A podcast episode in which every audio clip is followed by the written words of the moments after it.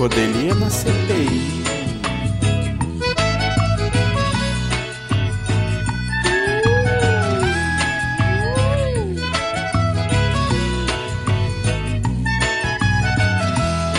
Cada argumento que podia dar na cara do Osmar nem efeito tem.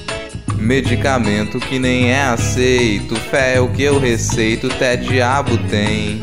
Se deu perdido, tem até desconto. Houve o champatinho, lagarto a cem.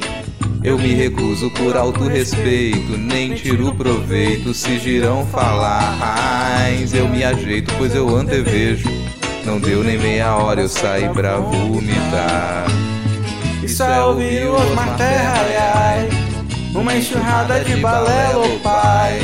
Já tô ficando com sequela, ai, ai. Da terra plana eu vou pular. Isso é ouvir o Osmar Terra, ai ai. Uma enxurrada de balelo, pai. Já tô ficando com sequela, ai ai. Da terra plana eu vou pular.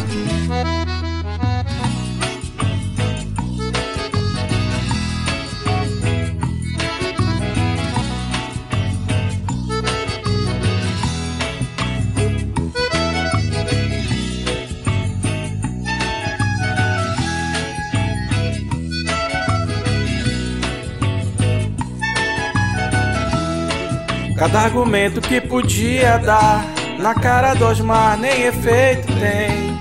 Medicamento que nem é aceito, fé é o que eu receito, até diabo tem. Se deu perdido, tem até desconto. Houve o champatinho, lagarto a cem.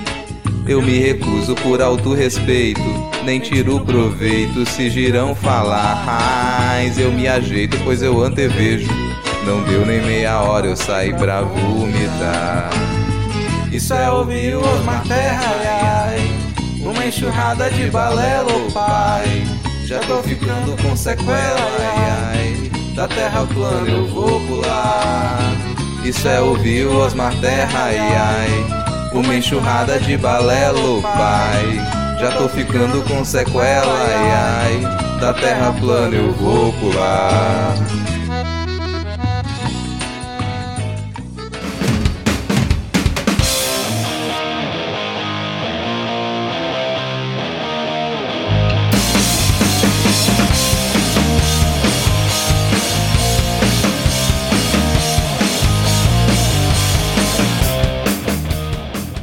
Cidadão e cidadã! Tudo bem? Eu sou Vitor Souza, falando diretamente do dia 22 de junho de 2021. Está começando mais um episódio do Midcast Político, nosso formato que traz informação, pistolagem e bom humor na medida do possível, debatendo fatos que ocorreram na última semana e que influenciam no cenário da política nacional. E hoje aqui comigo temos ela, não poderia ser diferente hoje, diretamente da terra de Osmar Terra, Ad Ferrer. Tudo bem, Ad? Bah, tem coisas assim que, que eu não consigo nem descrever. Me salvem daqui, por favor.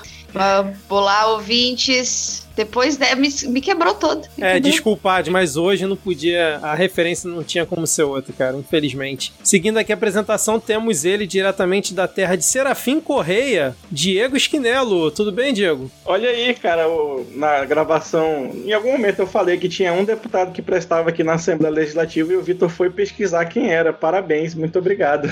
O desespero da Ad, cara. É sempre assim, é sempre tipo uma pessoa muito ruim pra mim e pessoas não tão ruins pros outros. E eu gostaria de lembrar a todos os ouvintes que vão ouvir isso na sexta-feira, que na quinta-feira quem deu um show naquela CPI foi o meu queridíssimo conterrâneo, quase vizinho, Pedro Alau. Tá certa a indignação, Ad. Seguindo aqui a apresentação, temos ele diretamente da terra de Lauriette Rodrigues, Rodrigo Hipólito. Tudo bem, Rodrigo? Você está no mudo, você está no mudo, mudo. Hoje tá tão É, ruim pra piorar, que eu né? Pra falar. Mas eu ia- o que eu tava falando é que eu tô malzão, cara. Eu tô mal, mas eu não tô tão mal quanto a Ad, porque eu não tô lá no Rio Grande do Sul, né? Exatamente. E fechando a nossa apresentação aqui, temos uma convidada especialíssima, ela que é oriunda da terra de Eduardo Girão e fala diretamente da terra de Alexandre Frota e Eduardo Suplicy. Temos a honra de receber aqui no Midcast Política Leila Germano. Tudo bem, Leila? E é, Yay! Nossa, que bela apresentação. Me sinto honrada cada vez mais. Quero agradecer a todos os torcedores do time Fortaleza que elegeram o Girão sem saber quem ele é e estão todos arrependidos neste momento. Não há um que diga que tenha, né? Enfim, muito prazer estar aqui. Obrigada pelo convite e ouvinte, eles vão estragar a pauta de política me chamando. Eles estão achando que assim, nossa, bom, coragem. Inúmeros, Mas, cara, centenas de ouvintes pediram a sua participação aqui, estragar, Eu acho que seria muito difícil, porque já tá uma bosta, assim, já tá muito ruim a É, política é nacional. verdade. É verdade, me chamem sempre. Tem... E aqui, como É, nós a mesmos. gente tá aqui fechando o bingo, né, do, do The Bolshevik agora. Exatamente. Ah, Trouxemos agora já tá a, a gerente. Foi primeiro a Santíssima Trindade da CPI, e aí nós fomos pro. Pra gerente agora, gerente de Exatamente. todo o gabinete Do aí. Gabinete do ócio. meu Deus. Não é mentira, General Heleno. Eles nem conheço esse povo. Bom, se você já faz parte dos 10 ouvintes, sabe como funciona a nossa dinâmica. Mas se você está chegando por aqui hoje, né, devido à presença da Leila, nesse nosso formato, nós dividimos o episódio em alguns blocos, repercutindo as principais notícias da semana e no final, o momento dos salves e dicas culturais. Lembrando que se você quiser seguir o Midcast nas redes sociais, nós estamos no Twitter e também no Instagram com o perfil podcastmid. Agora eu peço aos meus companheiros de bancada aqui, em homenagem a esse belo boné da Leila, quais são as redes sociais de vocês? Você me encontra no arroba Ferrer no Twitter e também no Instagram. Você me encontra no arroba garoto do Kikão, K-I-K-A-O, no Twitter, no Pokémon GO e no TikTok. E você pode me procurar e talvez não me encontrar só no Twitter. Eu sou arroba Lhama na Lama, porque Lhama é o melhor animal. Bom, eu estou nos arrobas. Mentira, só tem um. Leila Germano no Instagram e no Twitter é o mesmo. Lembrando que Germano é com G, conforme a Germânia. Não houve nenhum outro com J. E. Estamos também no Twitter como Rap de Bolchevique, R-E-P de Bolchevique, que é o nome do podcast de política que vocês vão poder ouvir. É, temos as presenças sempre ilustres de Jair Me Arrependi, Bolsominions Arrependidos, Bolsa Regrets e Tesoureiros do Jair. Essa galera que tá aí, vai aparecer já já nos livros de história, quando tiver livro ainda, se tiver livro ainda, né? É. Muito que bem, então agora sem mais delongas, vamos iniciar o episódio com o bloco. Vai aparecer nos TikToks de história história.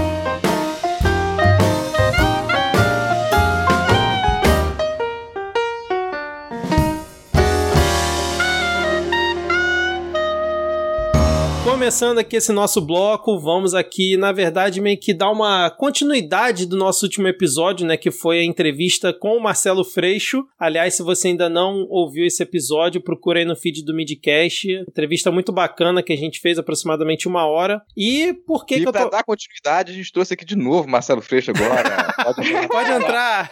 Aqui embaixo da mesa. Pode sair daí, Marcelo. Porque agora nós vamos falar sobre essa movimentação aí, né, por conta das eleições de 2022, porque tanto o Flávio Dino quanto o Marcelo Freixo se filiaram hoje, no dia que a gente está gravando, dia 22, ao PSB. E aí eu queria saber de vocês o que, que vocês acham, né, o que, que vocês esperam e teremos aí para 2022 com essas filiações. Flávio Dino senador, Flávio Dino vice do Lula. Como é que é? Como é que vocês acham? Pode acontecer? Antes de, antes de mais nada, eu queria reclamar que quando tava rolando aqueles papos que ia rolar uma fusão do PSB com o PCdoB, eu tava feliz que a gente ia poder recuperar o nome do comunismo do Brasil, mas ainda não foi dessa vez que o PCdoB parou de, de, de usar o nosso nome, né? Mas vamos lá. Freixo Dino no PSB e boa sorte.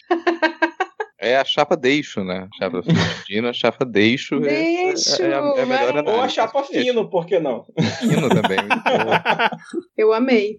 Eu acho que. Eu vou falando, hein? Vou atropelando vocês. A frente ampla, ela tá sendo. Eu não sei mais qual frente é a ampla. São muitas frentes amplas aparecendo ao mesmo tempo. Me lembra quando lançaram o MP3, MP4, MP5, que tinha. Você não sabia qual era o melhor. Mentira, vou- jovem, jovem do cringe. A Air Fryer. Qual a melhor frente ampla? É o que o jovem do cringe hoje se pergunta. É o PSB se aliando ao PT, talvez? É a Gabriela Prioli, o Felipe Neto, o Ciro? Juliette Gil do Vigor. Juliette. é mundial, melhor custo-benefício?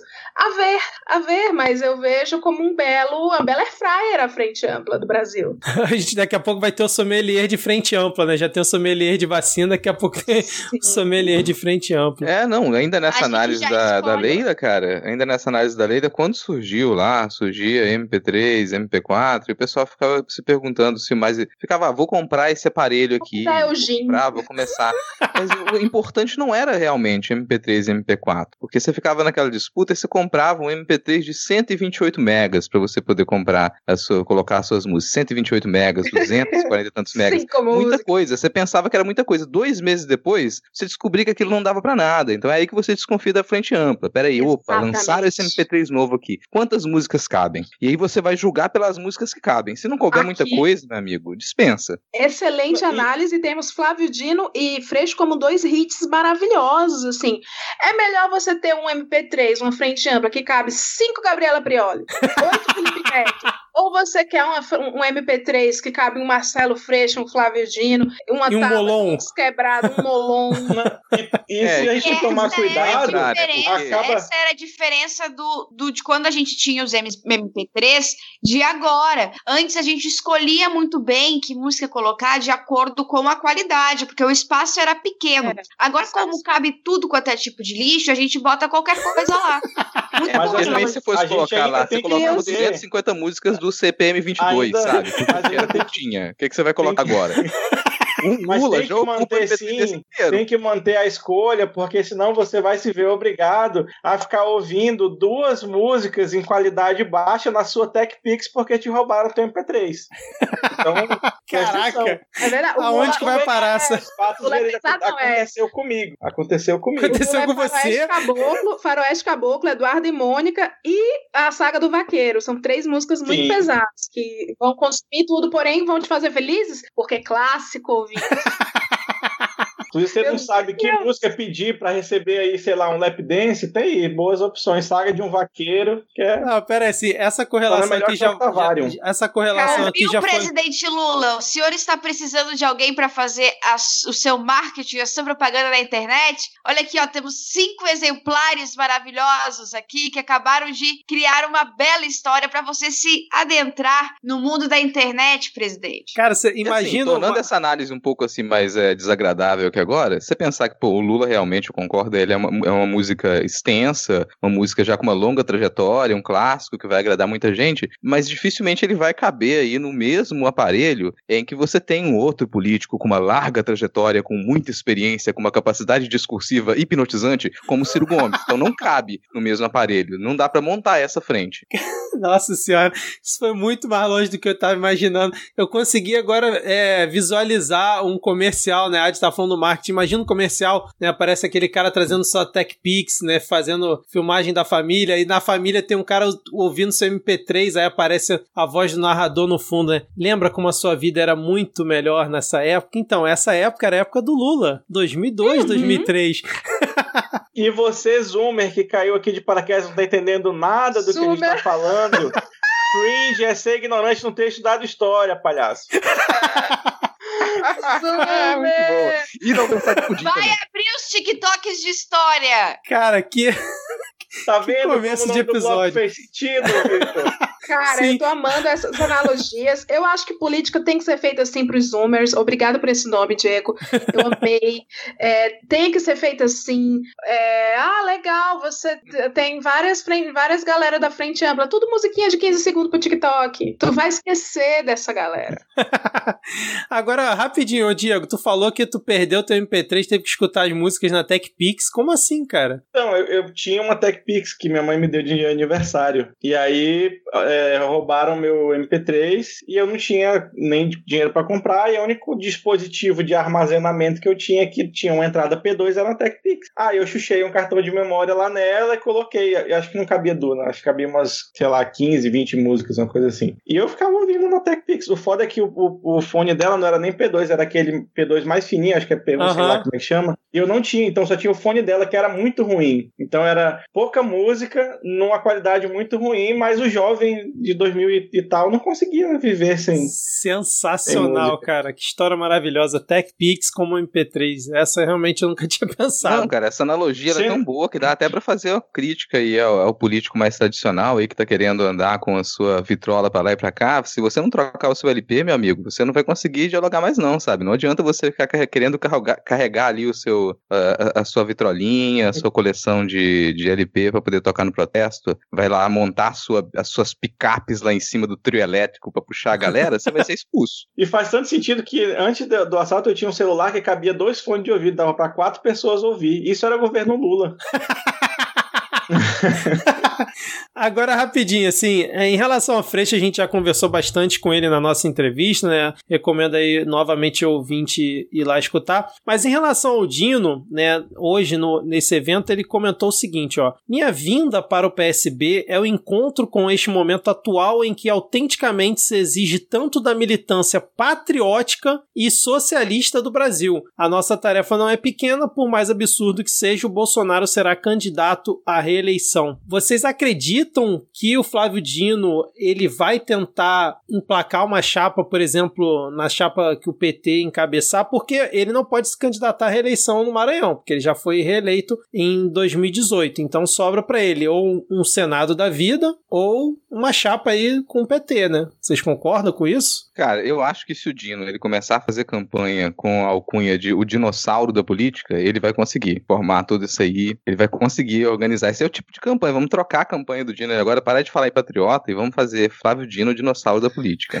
Eu quero que vocês agora. sempre me chamem pra gente ficar montando campanha pros políticos aqui nesse programa, que eu sou marqueteira, eu sou marqueteira de profissão. Eu gosto disso, eu gostei dessa brincadeira e eu gostei do dinossauro da política.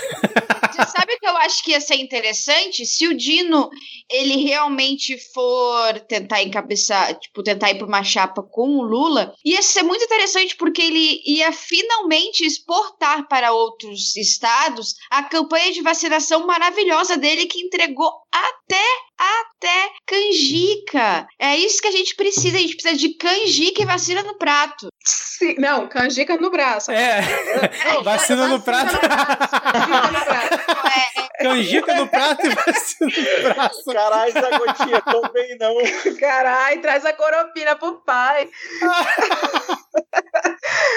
Vou baixar aí. Vacina no, vacina no prato. Eu acho que o Dino, porque o Lula vai. Ai, gente, desculpa, é o, é o O da, da spoiler, mas o Lula vai ganhar. O Dino vai assumir um ministério aí, que eu acho que vai ser a Casa Civil. Não sei, eu. Ai, sei lá, minha boquinha é santa, né? Serrajadão? Serrajadão? Não, ainda não. Mas é que o Dino é tão organizado, né? Ele merece uma Casa Civil. Ele merece entregar canjica para todo mundo do governo federal. Cara, eu gosto dessa perspectiva. Eu gostei dessa perspectiva. Aliás, aqui na, é, na Grande Vitória, aqui na cidade de, de Vila Velha, o prefeito de Vila Velha copiou isso. Ele também fez ali canjica no braço do pessoal. Fez a quermesse direitinho, super funcionou. Eu amo que a canjica no braço. Canjica no braço.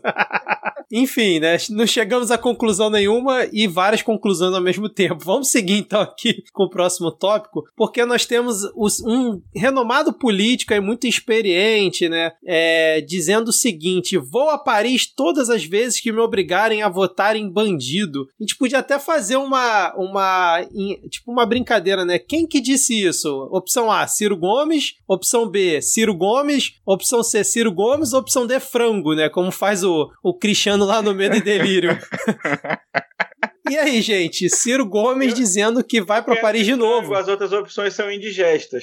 é, pois é. Não dá para engolir, não. E aí, o que, que vocês acharam disso, Ciro Gomes, novamente? É, cara, assim, todo programa aqui a gente já tem que separar um, um minuto para poder lamentar, né, essa ladeira que o Ciro Gomes começou a descer e que ele não consegue parar mais. Então, isso é, assim, existe um limite para você poder ter ranço, para você ter, poder ter trauma. O Ciro, ele precisa ali fazer um acompanhamento, não sei se já psiquiátrico, mas pelo menos ali tem uma dedicação maior na na análise, porque tem coisas que elas podem afetar ali a sua potência para a vida, né? O sujeito ele, já, ele acorda e dorme pensando no Lula e no PT. Há um momento na vida em que você tem que superar isso. Você continuar a viver a adolescência aos 70 anos é extremamente triste. E é só adolescente que consegue embarcar. Depois de você ter estudado muito, você vai embarcar numas palas muito extrema-direita, muito. É, às vezes até é, já parece que ele está tentando repetir a campanha do Bolsonaro em alguns aspectos, sabe? E isso é que deixa a coisa mais triste, porque você, ele sabe, e não dá, pra, não dá pra ele excluir isso, ele sabe que os seguidores fiéis, os seguidores fiéis do Bolsonaro também começam a agredir pessoas. Você não pode falar, nossa, Ciro Gomes é feio no Twitter, que daqui a pouco vem alguém falar, olha aqui esse livro, compre na Amazon. Você já usou o meu cupom da Amazon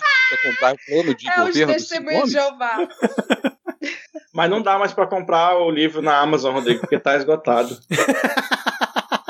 Ah, e porque não vende, né? Porque assim, porque a pode... gente Porque a gente tá comentando de um cara que é tão bom que ele tá pegando dica de plataforma de governo com o Monark. Rompendo bolhas, né, cara? Tá ali rompendo bolhas, ó. Já falei isso aqui em off, pessoal, e vou repetir. Romper bolha, você vai ter mais acesso. Significa que tem mais gente que pode te odiar, significa que tem mais gente que pode rir da sua cara, significa que tem mais gente que pode apontar, olha só aquele velho gagá, um dia ele foi interessante, um dia ele falava coisas que as pessoas gostaram. Olha aquela pala de sereia, agora tudo que ele fala a gente acha cringe. Lembrando lembrando que uma dessas referências aí do Diego foi porque o Ciro participou, inclusive, do Flow Podcast, né? É, muitos ciristas aí ficaram animados, porque, inclusive, o Monark, né, curtiu aí as falas do Ciro Gomes e tudo mais. Enfim, mas é, deu audiência, acho que de mais de um milhão de visualizações em 24 horas. São dados aí que os ciristas apresentaram nas redes após a participação do Ciro Gomes. E ele, nessa entrevista que a Carta Capital divulgou, né, quando ele informou que ele iria e ele iria a Paris todas as vezes em que obrigassem ele a votar em bandido, ele comentou assim, ó: "O Brasil cresceu durante meio século 7% ao ano. O céu é o mesmo, o chão é o mesmo, o povo é o mesmo. Agora cresce zero. 10 anos sem crescer nada, 6 com o PT, 2 com o Temer que o PT botou lá e 2 com o Bolsonaro. Isso é uma tragédia. Na verdade, essa entrevista foi pro pro canal do Rafinha Bastos no YouTube. E eu lembrei muito de você, Rodrigo, quando ele falou: o Brasil cresceu muito durante meio século, 7% ao ano. A que época ele está se referindo, Rodrigo? Cara, eu sempre digo que o Ciro ele está extremamente preparado para poder, é, para poder disputar a eleição, ocupar o lugar do, do, do Juscelino.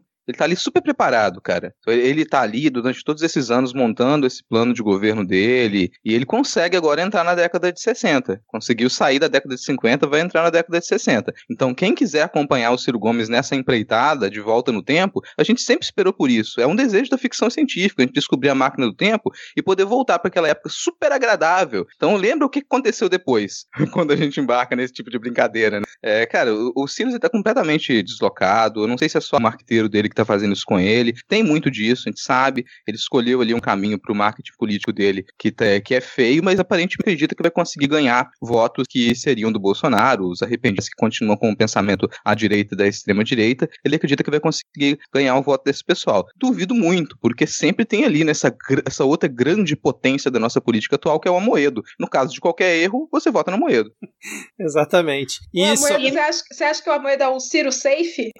é o Ciro com redução de danos? Cara, é, é, é, o, é o Ciro sabor chuchu. Eu acho que vamos pensar assim: é o Ciro sabor chuchu é o Amoedo. Caraca. Bom, sempre lembrando que o marqueteiro do Ciro Gomes é o mesmo que em reta final de campanha, a gente já comentou isso aqui, é sempre bom lembrar, inventou fake news sobre a Marina Silva. Então, não se surpreendam se algo semelhante ocorrer em 2022. Já estou profetizando aqui quase um ano e meio antes, cara. Enfim, vamos lá. É o, o, o marqueteiro, o cantor Luan Santana. É. Eu quero falar sobre a minha analogia, eu só vim aqui para fazer analogia sobre essa contratação do marqueteiro Luan Santana, que é, cara, eu, eu considerei o Ciro, eu sou cearense, fui, de, morei muito tempo num estado governado pela família Ferreira Gomes, e devo dizer que, vou ser bem justa, foi uma gestão bem boa, ele saiu muito bem aprovado lá. É, a gente, como cearense, sabe do perfil estouradaço dele, de seu irmão, mas do irmão dele eu peguei pouco, né? Que eu já morava aqui.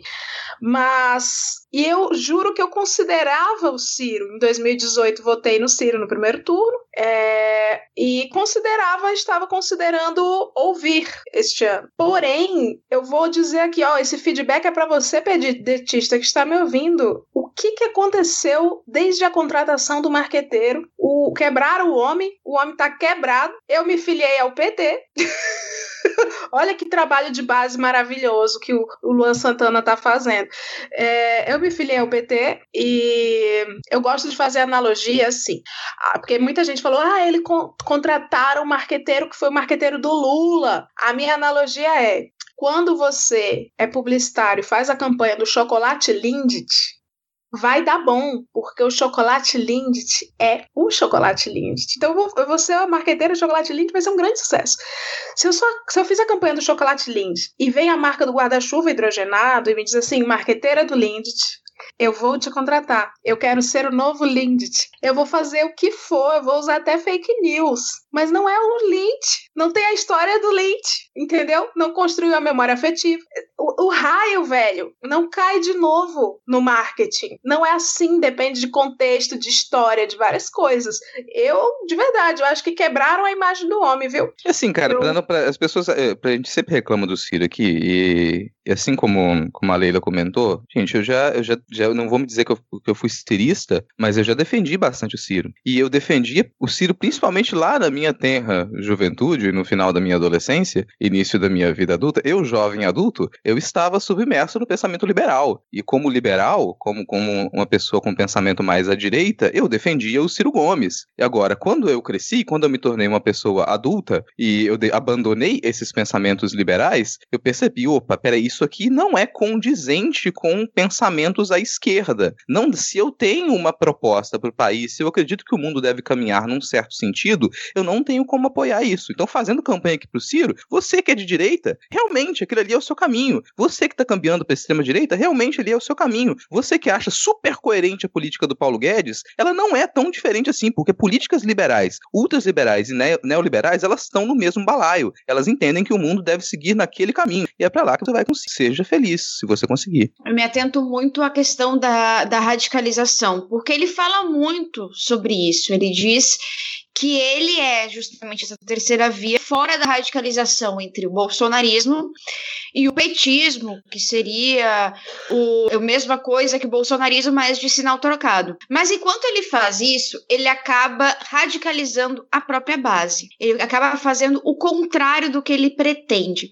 E aí a gente acaba encontrando alguns problemas. Por exemplo, eu costumo ouvir e assistir muito, muito Globo News, principalmente na área de política, porque é da onde eu tiro as, as minhas ideias de bastidores, etc e tal. Esses dias eu ouvi um comentário na Globo que eu achei que me pegou, uh, falando que é necessário falar sobre Ciro no programa, porque senão os ciristas reclamam muito no Twitter para elas, para jornalistas. E eu me lembrei. São os cactos.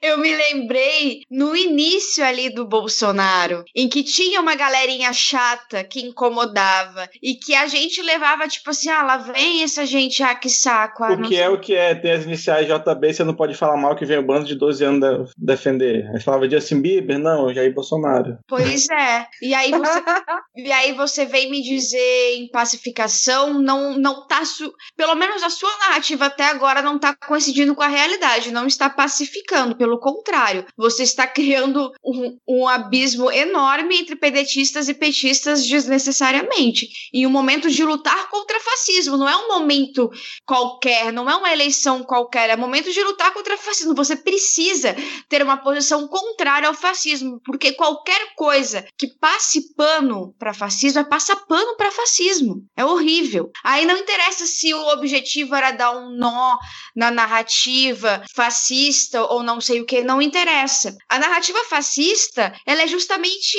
feita para facilitar a vida do fascista e para que aquela vida que ele construiu na cabeça dele, que aquele mundo que ele construiu na cabeça dele, faça cada vez mais sentido. Então, quando você vem e diz não fascista, você está correto, ele não não vai receber um bug na cabeça. Não vai ser isso que vai acontecer. Ele vai assumir como que ele está correto mesmo sobre aquele e outros assuntos. Porque assim assim que funciona a narrativa fascista na cabeça do indivíduo. Muito bem. E aí, quando vocês estavam falando disso tudo, eu estava pesquisando aqui a, a foto do Ciro Gomes com a Bíblia na mão, né? Não tô querendo fazer relação com o discurso fascista aqui não, tá, gente? Só para deixar claro, porque eu já tava pesquisando aqui antes da fala da AD. É que assim, eu só tinha visto através do meme, né, que é ele com a Constituição numa mão e na outra a revista G Magazine do Vampeta. E assim, ele fez esse vídeo, né, lançou mais um aí do, produzido pelo Luan Santana, dizendo que os livros não eram conflitantes, né, a Constituição e a Bíblia sagrada e, sinceramente, né, fica aqui também uma fica também uma palavra aos ciristas, né, que acharam que o Ciro foi muito bem no Flow, na Gabriela Prioli, furou bolha e tudo mais. A única coisa relevante que eu vi dessa peça publicitária do Ciro Gomes foi deixar o Malafaia puto, né, tweetando, fazendo vídeo dizendo que o Ciro tá querendo enganar o povo cristão com essa peça publicitária. Então, assim, quem vocês acham que vai ter mais força na hora de levar a palavra né, ao, ao amigo cristão que é lá do rebanho do Malafaia. O Malafaia, né, dizendo que o Ciro está querendo enganar o povo cristão, ou, ou o Ciro com uma peça publicitária com a Constituição na mão e uma Bíblia na outra. Então, realmente, não tá muito legal essa, essa abordagem, não, cara, sinceramente. A partir do momento que você faz uma peça publicitária, o único rebuliço que cria é o Malafaia ficar puto com você e falar de você, acho que não é muito bom, não, não causou um bom efeito, né? E, cara, é uma falta de visão meio absurda, porque, sei lá, você quer dividir voto com o Bolsonaro, sendo que o que é,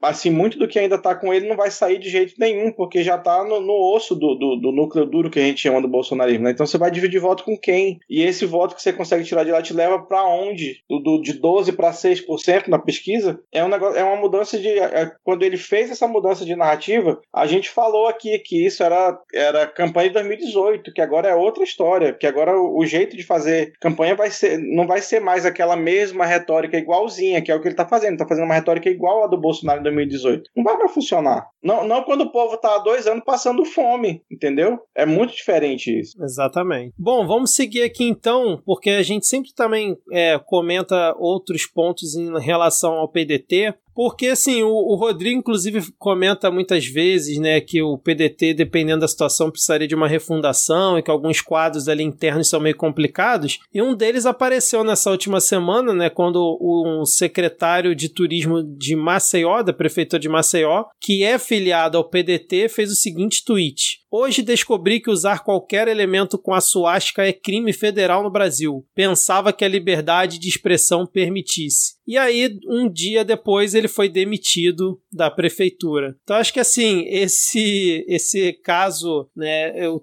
botei aqui na pauta porque ele ilustra bem o que a gente vem comentando aqui já há alguns episódios, né, sobre a problemática de alguns quadros dentro do PDT. Não é que era um quadro que, ah, era um cara lá interno da militância. Não, é o cara era secretário, né, da, da prefeitura de Maceió afiliado ao PDT. Então, é, é esse tipo de situação, né? Não sei se vocês querem comentar alguma coisa. É, vamos deixar claro que quando a gente diz refundação, isso significa chutar a bunda de toda essa galera que suja o partido e você, é, você o partido vai ficar menor. Você vai ter que repensar os caminhos do partido chutando essa galera. Enquanto o PDT continuar ali tergiversando para poder expulsar essas pessoas que nitidamente elas defendem ideais que elas vão contra os princípios do partido, isso não vai acontecer, cara. E não acontece porque tem sim gente com poder de voz dentro do PDT que não aceita que isso aconteça, quer que a conversa ela ainda seja mais ou menos, não quer assumir publicamente que o partido ele tem se apodrecido, que o partido ele aceitou pessoas muito complicadas ali dentro, sabe? Que a, que a quarta teoria política entrou no PDT, que eles fazem formação para isso.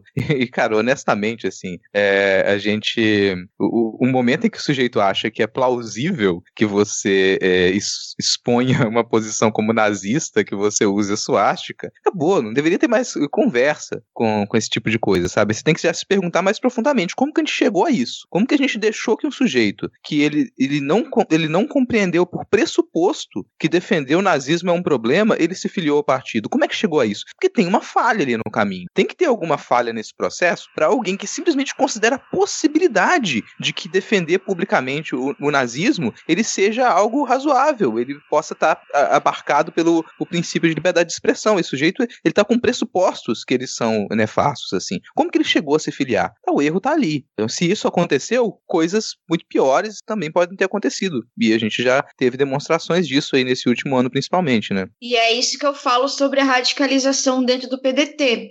Uh, o que é dentro do, do partido que faz com que essas pessoas se sintam no direito de tentar uma filiação? Né? O que, que é dentro da nossa militância que está atraindo essa gente? Que faz com que a galera da quarta teoria política pense, é esse lugar que eu posso estar. E como que essas pessoas chegam também a se candidatar com o nome do PDT ali, né? Então, quando você vê uma pessoa afiliada ao PDT com, uma, com um pensamento desse, já levanta mais uma bandeira vermelha. E não é a primeira nem a segunda nos últimos anos dentro do PDT. É preciso analisar o que, que dentro da radicalização do meu partido tem feito para atrair essas pessoas. E isso não é coisa para se resolver dentro de partido. Isso eu já ouvi de, de ciristas que, como o PDT não esteve no poder, ele não deveria fazer a autocrítica pública. Isso não acontece quando nazistas estão dentro do seu partido. Isso não deveria acontecer, jamais. Quando nazistas têm a capacidade de se filiar pelo seu partido e se candidatar a alguma coisa com o seu partido, você tem a obrigação pública de fazer uma autocrítica pública e uma mudança pública dentro do seu partido. Você simplesmente ignorar e deixar a opinião pública girar em torno disso, simplesmente, eu lamento dizer, mas quando você não se posiciona firmemente contra o nazismo, só tem outra palavra para te descrever. Mais nada a acrescentar aqui. Se ninguém tiver mais nada a falar, vamos para o próximo tópico, depois desse encerramento da AD. Não, é, é, isso mesmo, é isso mesmo. A galera se atrai por símbolo, né? Quem é o símbolo? Quem é o símbolo? Já que não tem logo, vocês não usam logo. Tem alguém exprimindo alguma coisa próxima de um símbolo para essa galera, para atrair essa galera jovem? Fica no ar, reflita. Ele entregou Olga pros nazistas.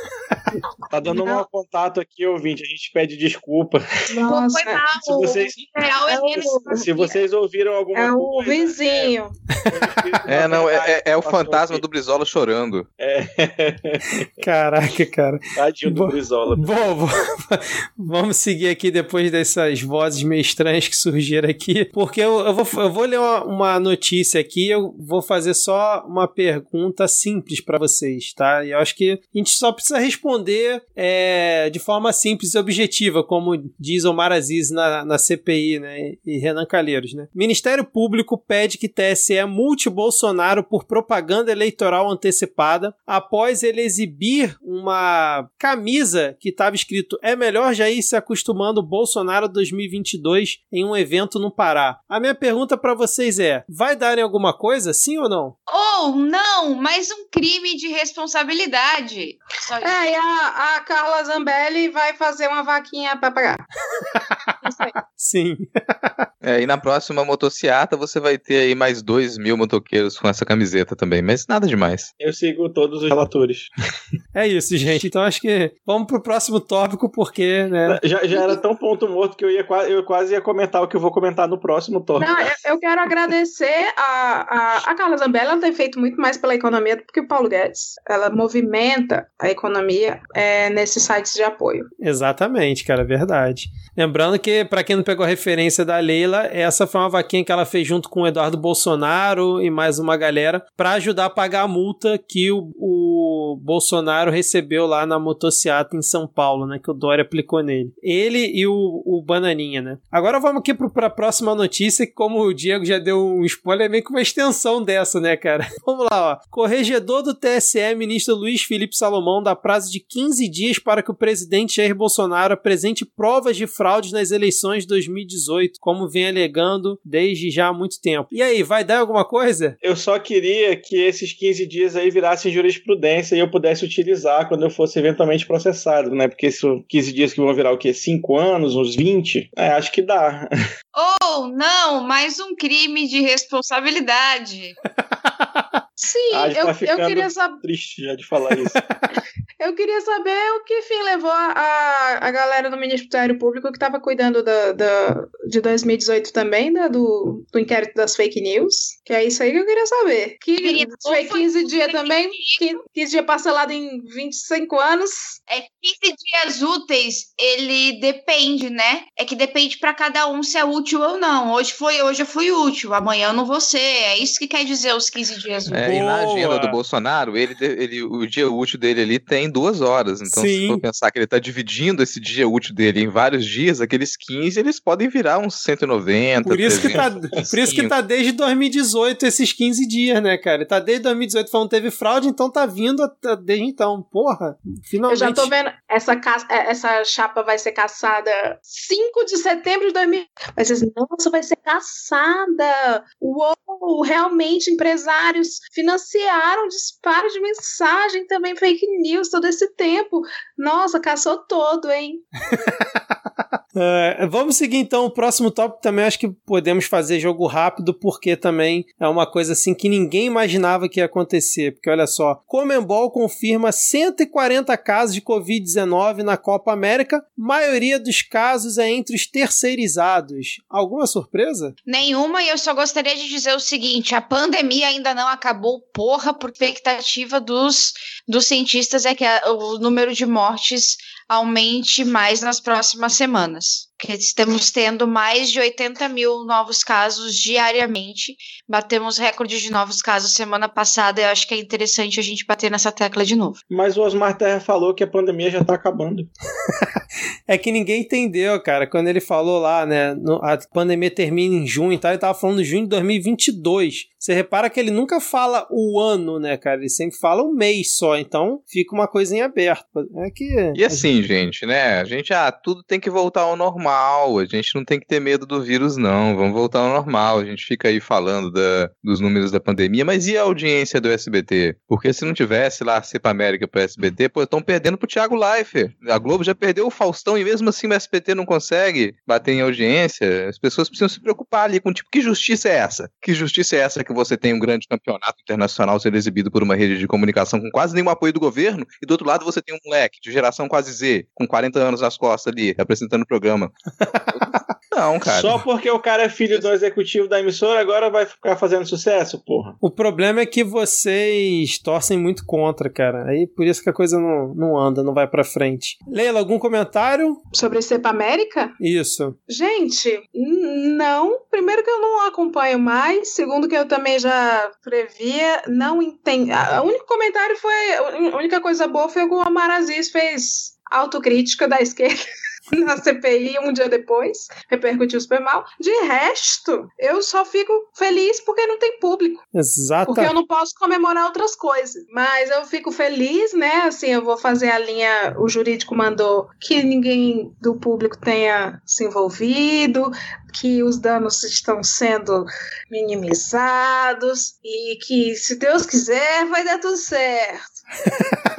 Bom, então vamos pro próximo tópico. Esse eu vou deixar pro Rodrigo. Quando é pra falar do chilique, do chiliquento, ninguém melhor do que o Rodrigo pra poder é, exaltar, né, toda a ação proferida aí pelo nosso presidente da República. E aí, Rodrigo, como foi esse? Cara, o Bolsonaro foi se manifestar com relação aos 500 mil mortos pelo Covid-19 no Brasil, foi questionado por uma jornalista por que, que ele tinha descido do avião sem máscara e resolveu ali fazer aquilo, né, que aparentemente é normal, é só uma, uma- um comportamento, é o jeito do presidente, é mandar o jornalista calar a boca e dar um chilique do caralho, porque é um chiliquento. Foi dar um chilique do caralho, já ali sentiu, né, o que, aconteceu com as manifestações do dia 19, entendeu que ele tá perdendo espaço também e fez aquilo que ele sempre faz, porque é um sujeito absolutamente descontrolado, despreparado, desesperado. Eu tava esperando também que a gente tivesse aqui as capas das revistas lá com o Bolsonaro gritando, que não é muito difícil de você encontrar, né, cenas do Bolsonaro desesperado.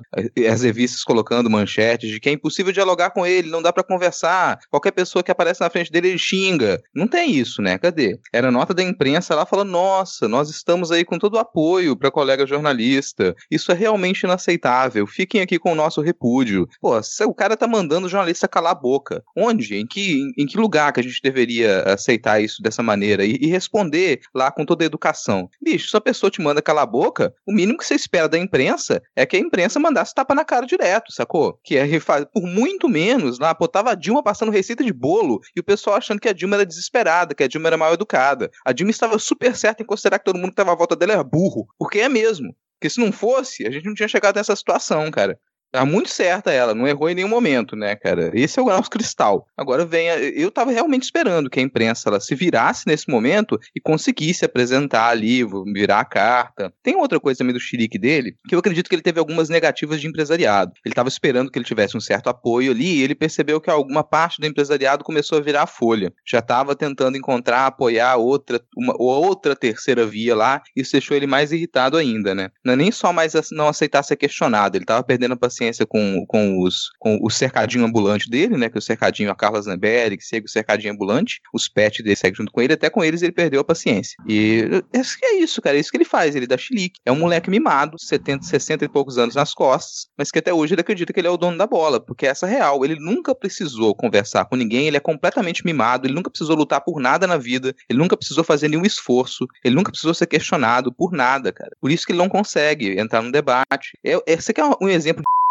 esse sujeito. Nunca trabalhou na vida. Nunca recebeu nenhum questionamento na vida. Ele nunca precisou dar satisfação para nada. Ele nunca precisou fazer nada. Ganhou dinheiro de graça a vida inteira e levou a família para isso. Então, qualquer pergunta que você faça para ele, nossa, estão me ofendendo, furaram a minha bola, mas eu ganhei, eu sou o dono do jogo. Eu acho muito difícil seguir depois do Rodrigo, porque ele já falou muito do que eu deveria falar, estou completamente contemplada, mas eu gostaria de chamar atenção para o caráter misógino desses ataques, como sempre. É sempre uma mulher, é sempre uma mulher, sempre uma mulher. Você pode ver, é sempre uma mulher. E é sempre com aquele peito estufado de ma... mulher sabe muito bem do que eu tô falando, aquela estrutura do homem, do macho com o peito estufado como se ele fosse maior do que você. É sempre assim. Eu também gostaria de chamar a atenção ao, ao fato de que a jornalista não fez nenhuma pergunta sobre os 89 mil do Queiroz na conta da Michelle. A pergunta dela foi a seguinte: Senhor presidente, por que o senhor saiu do do, avião sem máscara? Essa foi a pergunta. Essa, isso foi, foi o necessário para ele perder a paciência daquele jeito. Então, é, é de se. não de se espantar, mas de, de começar a se prestar atenção em quem são os alvos favoritos de Bolsonaro. São as mulheres, são os negros, são os homossexuais, os LGBTs como um todo. Isso é a base do bolsonarismo. Ele precisa disso, ele precisa desses ataques para que ele possa fomentar ainda mais o preconceito naquele núcleo duro. É por isso que aquele núcleo duro segue com ele ainda. Eu só vou dizer uma coisa: tá se pelando de medo do Lula. As carças tá tudo borrada. eu costumo dizer que é, para os misóginos que interagem comigo, a, a, o questionamento é sempre assim: você odeia a mulher porque você tem problema com seu pai ou com a sua mãe, né? Quando eu falo problema é atração, mas eu, eu queria falar sobre ter problema, algum tipo de trauma mesmo. E aí, cara, meu mundo, minha mente explodiu quando eu ouvi o podcast Retrato Narrado sobre ele, que a gente, que eu tava vendo o Rodrigo falar sobre ele nunca ter trabalhado e tal. Uh, a, o histórico deste homem sempre foi sobre extrair e matar, né? É, foi, se tratando de Eldorado, é, foi sobre extração. Lá ele tinha, lá tinha o mini Brasil que ele odeia hoje. Lá tinha os quilombolas, indígenas. Lá tinha a ausência do pai dele, a falta de abraço. Então, assim, eu recomendo, é muito bom para mapear a criatura. O retrato narrado, vocês ouvirem, porque é, para além de vagabundagem, a gente entender um pouco como funciona uma mente misógina e porque essa mente inspira outras assim. Por que ele tem um núcleo duro é, em pleno século XXI que não só passa pano, né? Que reforça isso. Por que, que estamos virando procurando Gilead. Então, é isso. Eu, eu, eu, o que me chamou a atenção também como mulher, para além do Piti, de ele estar sentindo, sim, que está desmoronando. É, foi um dia difícil que ele, que ele... Não foi sobre a pergunta, de fato, que a, que a jornalista fez. Foi sobre um dia em que coisas estão acontecendo é, numa CPI. as duas maiores influenciadoras do Brasil, que também são mulheres, né, fizeram um grande barulho nas redes sociais sobre isso. É, coisas estão acontecendo lá dentro internamente, estão ruindo também, que a gente sabe. Mas é isso, concluindo. Eu acho que a figura da mulher ali ela simboliza muita coisa para este homem, hein? Algum, algum trauma aí que precisa ser visto, tal qual o outro candidato que não vou nominar, precisa de uma boa terapia. E acho que tem a ver, para mim, é esse blend de uh, o fim está próximo com grandes traumas que ele, ele, ele sempre despeja em mulheres a, as suas pressões. Muito bom, muito bom. Mas eu já queria emendar se vocês acham que isso foi realmente reflexo das manifestações do dia 19 de junho, né, que ocorreram no, no último sábado, é, que foram em mais de 470 cidades, se eu não estou enganado, deixa eu olhar aqui a informação correta, é, não, em 427 cidades, e os organizadores estimaram cerca de 750 mil pessoas. E aí já vou emendar logo também, porque o Brasil atingiu a tenebrosa é, marca de 500 mil mortos no último sábado, no dia das manifestações. E no mesmo dia do chilique do Bolsonaro, a gente teve aí, começou uma onda né, de famosos que até o momento não haviam se pronunciado, resolveram se posicionar na segunda-feira, dois dias depois das manifestações e dessa marca que o Brasil alcançou, declarando serem contra o governo e alguns deles declarando fora Bolsonaro, como foi o caso da Juliette, que até a última vez que eu vi o tweet dela dizendo fora Bolsonaro tinha mais de 200 mil curtidas, cara. Um negócio assim absurdo. E algumas bolhas que fizeram de influências mostram que ela, junto com a Anitta e o Gil do Vigor, criaram assim um, um mar de interações contra o Bolsonaro, principalmente no Twitter. Eu queria saber se isso tudo está relacionado e como vocês viram tanto as manifestações quanto esse novo embarque de famosos no Fora Bolsonaro. Eu sei que o Rodrigo tem uma opinião interessante aí. Eu queria também ouvir a Adi, o Diego e a Leila, que acabou de cair aqui na nossa ligação, mas daqui a pouco ela volta. Uh, eu acho que o Bolsonaro ele tem tido dias muito ruins, principalmente desde a queda de Donald Trump, principalmente depois da invasão no Capitólio, que não deu certo. Ele tem tido dias péssimos. No quesito internacional também, né? Na semana passada caiu Netanyahu, que era o último, o último apoiador que ele tinha internacional. E os rumores dos bastidores é que ele tem tido crises gigantes de insônia que tem durado assim alguns dias e tem torturado o presidente. Poxa vida, cara, que triste, tadinho dele. Poxa Meu Deus. vida. É, eu acho que ele precisa pedir um afastamento aí para cuidar da saúde, né? É, ele tá com, com, um problema muito sério de insônia. E a CPI tem causado alguns problemas. Eles não têm conseguido furar a bolha que a, que a CPI criou a favor dela. Eles não têm conseguido adentrar essa bolha, eles não têm conseguido quebrar essa bolha. Então, são dias extremamente ruins para o presidente Bolsonaro. Uh, os famosos se posicionarem, eu acredito que. Eu, eu ainda não consegui formular uma opinião tão completa como o Rodrigo formulou, e eu acho que vale muito a pena vocês ouvirem a opinião dele mas eu acredito que seja, de, que seja extremamente importante. Quando a gente vai ver as bolhas de interação, parece até piada. Quando você vê o nome da Juliette ali na, no meio, enorme, você acha que é um cacto que fez aquilo ali para poder manipular. Não, aquilo ali é a interação da Juliette mesmo, é uma interação gigantesca na internet. E a gente não pode negar que a internet é um espaço político, ela não é apenas um espaço alheio. Então, esse tipo de interação, esse tipo de mensagem, chegando quanto mais pessoas, melhor. Apesar dela ter recebido alguns unfollows, mas nem tanto assim que tenha baixado muito os, os números dela, porque 31 milhões, né? Eu, eu acho que é, esse posicionamento ele é fundamental, porque, assim, já faz um tempo pra caralho que deu dessa parada de isentice, né? Acho que a própria Anitta, mais aí pro começo da carreira, pagava muito de, de isenta por medo disso, mas acho que chega uma hora que, para além de uma questão de negócio, é uma questão de bom senso, né? De, de, de mínimo que você tem que fazer. Eu acho que o, o chilique do Bolsonaro, inclusive, tem muito a ver com as manifestações, né? Porque antes eles estavam, eles passaram um ano e meio com a rua para eles, a rua que sempre foi nossa, né? Essa galera é igual a gente comentava em, em épocas um pouco anteriores sobre protestos, que essa galera nunca pisou na rua, né? E o, aí o Bolsonaro vai fazer motociata e o caralho, mas a rua sempre foi nossa, a rua sempre foi para falar mal do governo, né? E ele estava muito confortável com, com a, o contexto da pandemia. E aí é, é, o discurso que a gente tem feito e que tem que ser feito, que se o povo vai para a rua no meio da pandemia é porque o governo é mais perigoso que o vírus, e quanto a isso não tem que haver dúvida nenhuma, né? Que o, o governo é aliado, é parceiro, é o potencializador, é o grande brother do vírus, né? Então acho que já aí já dando meio que uma alfinetada né, em todo mundo que fica, ai, mas ah, vai fazer manifestação, que não sei o que. Tá... Gente,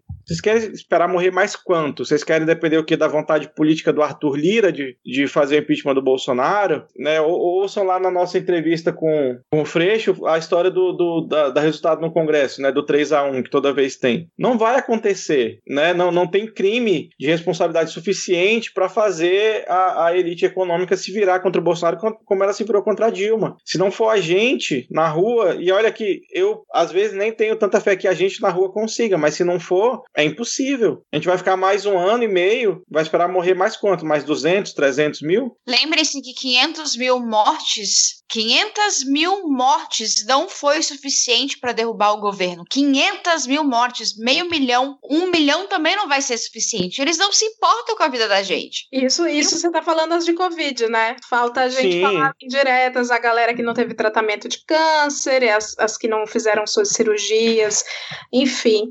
Eu vou aproveitar essa, esse gancho de manifestações para falar sobre um movimento que eu tenho observado nos grupos aí, né, de Chernobyl e, e, e, e nas, nos ataques orquestrados, que são. É, e eles mapearam isso muito bem na esquerda, e eu acho que a esquerda agora está começando a acordar. Falei isso, inclusive, num, num, num Spaces com a galera do PDT, que é sobre a culpa cristã da esquerda é, e eles nos atacam assim. Eles nos atacam assim quando a gente fala. A gente não, né? Que eu nunca falei isso, mas quando alguém fala facada maldada, vem sempre um print ódio do bem. Ah, você sente ódio do bem? E aí eles viralizam em cima disso. Para que a esquerda tem essa coisa do bom mocismo. É, quando a gente faz a manifestação, a aglomeração do bem, então o vírus é do bem, então agora pode? Porque de fato. Isso, isso é, esse discurso está todo dia no flit do Carluxo. Todo santo dia no flit Sim, do Carluxo. Porque eles, de alguma maneira, sacaram essa síndrome de bom mocismo que a esquerda tem. E eu acho que a gente precisa largar um pouco essa síndrome, sim. A gente não é do bem também 100% não. E quando a gente começou a acordar para o fato de que a gente não é 100% do bem, perfis muito importantes, é, como os que a gente conhece, começaram a aparecer. Perfis, perfis é, eu, eu, gosto muito de usar o perfil de Jair me, arrependi, Jair me arrependi por isso, de exemplo, porque é um perfil que é totalmente anti-herói, sabe? É anti-heróico. A, o movimento Antifa, quando foi para as ruas ano passado, confrontar aquela manifestação de doido, foi marchando, foi de preto. A gente não é do bem, como querem nos pintar esse bem de novela. A gente só tá brigando por direitos fundamentais, assim. Então, acho que acho que esse é o momento, como a Adi falou, se 500 mil mortes não, não sensibilizaram, é, eu sou uma pessoa que estou sempre indo, sempre que possível, indo para manifestação de PFF2, tomando todos esses cuidados aí que é o mínimo que dá para tomar. Não posso, de fato, não, não garanto das outras pessoas, Mas o que eu vi é todo mundo se cuidando. Então, assim, quer chamar de manifestação do bem? Fica à vontade. Vai, vai ter mais. Vai ter mais. Cara, eu concordo plenamente, assim. E ser de esquerda, ser progressista, não é uma questão moral. Não é, uma, não é, não é disso que a gente está falando quando a gente discute essas coisas. Então, a gente, tá, quando a gente argumenta, não é uma questão de bem contra o mal. Tá super correta isso. Mas a gente tem a mania dentro da, da, da esquerda mesmo. É, mas eu acho que isso é mais uma coisa de quem às vezes tem muita expectativa, principalmente quem não tem ali uma vivência com, com a militância, com uma ação mais prática, cria muita expectativa e cria essa ideia de, de mocinho e vilão e tudo mais. Às vezes é parte do caminho. Você vai passar por esse caminho e em algum momento você pode entender que não é disso que se trata e que a política é uma coisa real, é uma coisa prática e às vezes é nesse sentido que a gente fala de conseguir travar diálogos, de conseguir fazer articulações e essa parte da política muita gente não gosta, muita gente gosta dessa ideia de eu vou para eu vou para rua, eu vou gritar, eu vou puxar um tuitaço, mas a parte de perceber como é que, que, que acontecem uh, os diálogos no Congresso, de acompanhar as votações, de ler texto de MP, de entender, entender realmente essa estrutura, essa, esses mecanismos, isso aí é chato, isso é um trabalho que às vezes é chato, mas o qual você, todo mundo precisa conhecer para entender do, do que se trata, não é só o, o grito da torcida. E concordo também com o Diego que a gente tem que, tem que ir pra rua porque é o que a gente tem como fazer. É a, a nossa arma é, é ir pra rua. A gente não tem outra, outra maneira nesse momento. E digo que além desses 500 mil mortos, eu tô muito com o Atila, assim. Tô com o Atila de que já bateu um milhão ali. A subnotificação é alta, se a gente contar hum. os casos de síndrome respiratória aguda grave, o quanto que isso aumentou, a gente já tá ali um milhão de mortes. O que significa que todo mundo no Brasil conhece alguém próximo que morreu em decorrência dessa desgraça, dessa doença, e sabe que poderia ser evitado poderia ser evitado. Qualquer uma dessas mais de 500 mil mortes poderia ter sido evitada. A morte dessa pessoa, você que nos escuta, conhecia a morte do seu familiar, a morte do seu amigo, a morte do seu colega de trabalho, a morte daquela pessoa que você gostava, poderia ter sido evitada. Essa pessoa poderia estar viva agora se não fosse esse governo. E essa é uma mensagem que ela tem que ser nítida, assim. Isso, isso tem que estar entranhado na gente. Essa pessoa que você ama poderia estar viva. Ela morreu por culpa do governo. E é por isso que a gente vai pra rua. Porque ele está matando essas pessoas porque ele matou o seu ente querido porque ele matou a pessoa que você ama. Isso justifica. A gente tá na rua, não tem que ser mais questionado. E foda-se quem, tá, quem ainda resolve questionar isso. Isso é um ponto. Eu acho que tá fazendo efeito. Acho que eu percebi uma, uma mudança muito grande no modo como a mídia, a grande mídia, ela noticiou as primeiras manifestações de algumas semanas atrás e essa. Você deixar praticamente um minuto, um minuto de tela em silêncio, só com um drone passando em cima da Paulista no Jornal Nacional, mostrando o tamanho da manifestação, causa impacto. E esse, esse é o exemplo que eu estou dando do modo como foi mostrado no Jornal Nacional, porque esse é o tom, um tom geral da mídia. perceberam, a manifestação cresceu, não dá mais para parar, a próxima ela vai ser mais incisiva ainda, porque a gente chegou num limite, a gente ultrapassou vários limites e para o público, de forma geral, para o povo, a gente chegou nesse ponto. Mas eu acho que a gente tem que tomar cuidado com algumas coisas, e aí é nesse sentido que eu acho que o Vitor tinha comentado antes, né, que a gente tinha discutido um pouco dessa, dessas movimentações da, da, última segunda-feira e, e grandes movimentações na internet, movimentações articuladas de grandes influências, assim, elas não acontecem como mágica. Não é que todo mundo, nossa, acordou na segunda-feira e falou, por coincidência, eu acordei com o mesmo pensamento do minha colega influência, do meu colega influência, e eu decidi fazer postagens contra o governo Bolsonaro. Não é assim. E não foi só a Juliette, o Gil e a Anitta que postaram. Tudo bem, a Juliette, o Gil e a Anitta são gigantes para influência e a gente já conhece também as posturas deles com relação a, a esse tipo de política. Eles já se manifestaram, de certa maneira, com relação a isso em outros momentos, já fizeram campanha também.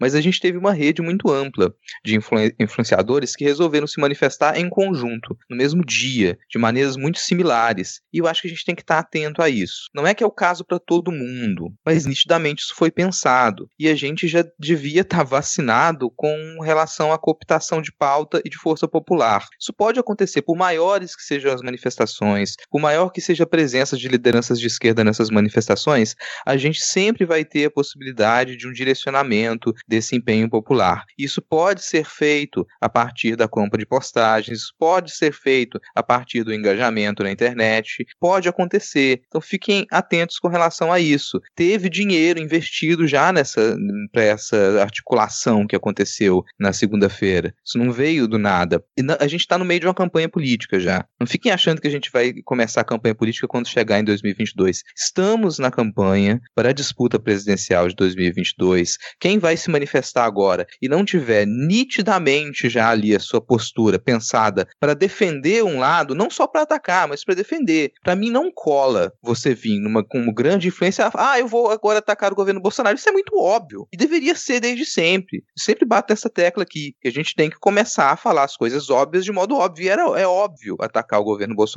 para qualquer figura com mínimo de consciência. O que não vai ser tão óbvio assim é você chegar e declarar a direção da sua defesa, declarar a direção do seu voto. Para mim, alguém chegar hoje com o peso que tem esses influências e simplesmente falar fora Bolsonaro não significa tanta coisa para mim no meio de uma campanha política. Você me diga para qual lado você está pendendo, porque me parece muito que essa articulação ela vem no sentido de se utilizar de um movimento fora Bolsonaro para poder puxar uma, entre aspas, terceira via. Porque eu não estou vendo voto declarado em Lula. Eu não estou vendo nem a movimentação ali do voto declarado em Ciro como terceira via. Eu estou vendo uma coisa extremamente genérica e uma, sabe, uma, vou arrebanhar todos esses seguidores aqui numa vontade genérica que de início parece muito justa e é, vamos gritar todos fora Bolsonaro agora, depois de mais de 500 mil mortos, já em 2022, não, a gente está numa campanha política. Você está declarando voto no Lula? Porque se você não está, você está me defendendo uma terceira via já. E nas próximas manifestações, não se surpreendam se já começar a aparecer com mais força a ideia de, opa, vamos tirar essas bandeiras aqui, vamos tirar essa bandeira do, do MTST daqui, vamos tirar essa bandeira do MST daqui, vamos tirar essa bandeira do, do, do PSTU daqui, vamos começar a fazer uma coisa um pouco mais genérica, vamos resgatar o amarelo da bandeira do Brasil, da camisa do Brasil, vamos fazer esse resgate aqui, e qual vai ser a próxima liderança que vai subir naquele palanque? Por enquanto, quem está no palanque, está sendo a cara das manifestações em São Paulo, por exemplo, é o Boulos. Agora, vamos lembrar que,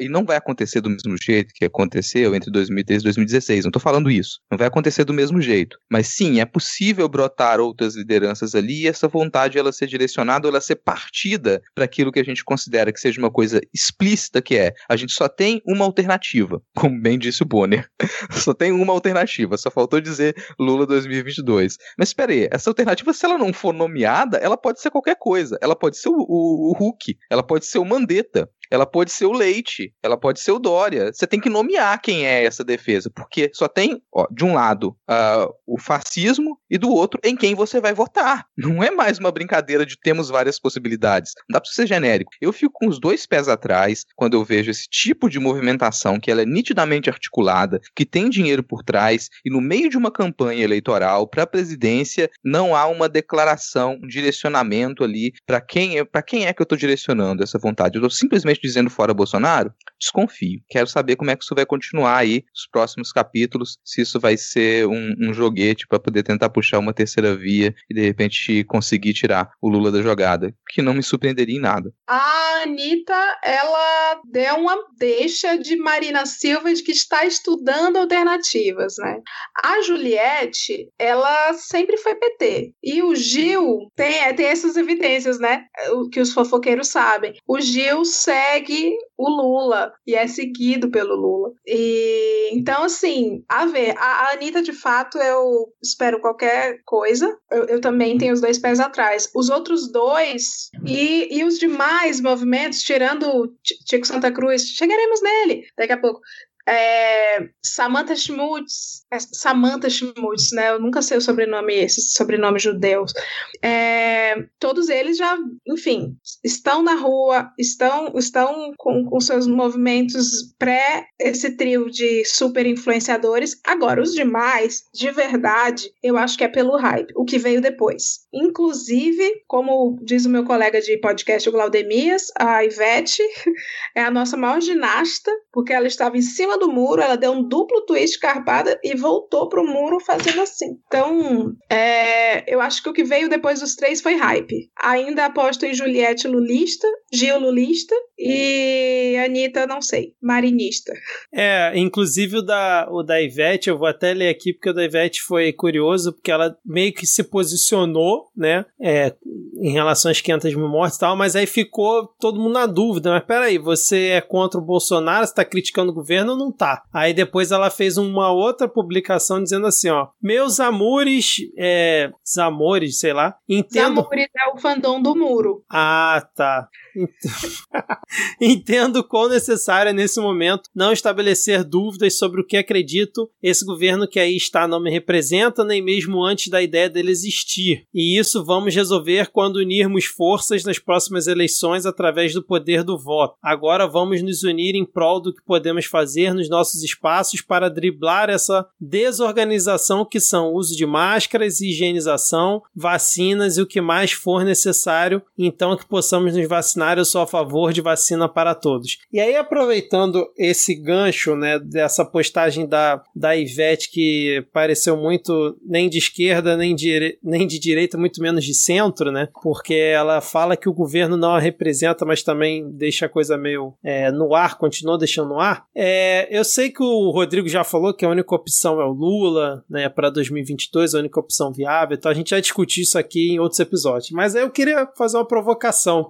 Eu sei que o episódio já tá longo, ah, Dani. Semana passada também a gente já levou duas horas. Ah, inclusive o Diego avisou aqui que ocorreu um blackout em Manaus e até o 4G morreu. Ele mandou um SMS aqui para avisar isso. E ele acredita que não volta aqui pra gravação hoje. Qualquer coisa ele disse que volta aqui. Aí eu queria fazer uma provocação que é o seguinte: se as manifestações são fora Bolsonaro, hein, Rodrigo? Se as manifestações são fora Bolsonaro e a gente tem de forma legítima bandeira do PSTU, do PCO, do PT, do PSOL, do MST, como a gente já falou aqui, né? Eu até comentei que se você tá reclamando que tem bandeira de partido de esquerda ou tá tudo muito vermelho, vai você com a roupa do Brasil, vai você de preto, escolha aí e vá também. Se na próxima manifestação, por exemplo, começam a aparecer bandeiras junto com as bandeiras dos partidos de esquerda e movimentos sociais, bandeira do Livres, bandeira do MBL, bandeira de outros partidos, né, é, que não sejam de esquerda e pessoas como, por exemplo, Kim Kataguiri resolva querer também ir no, no lá no trio elétrico, lá junto com bolos para poder discursar. E aí, considerando que é uma manifestação fora Bolsonaro, não faria sentido isso?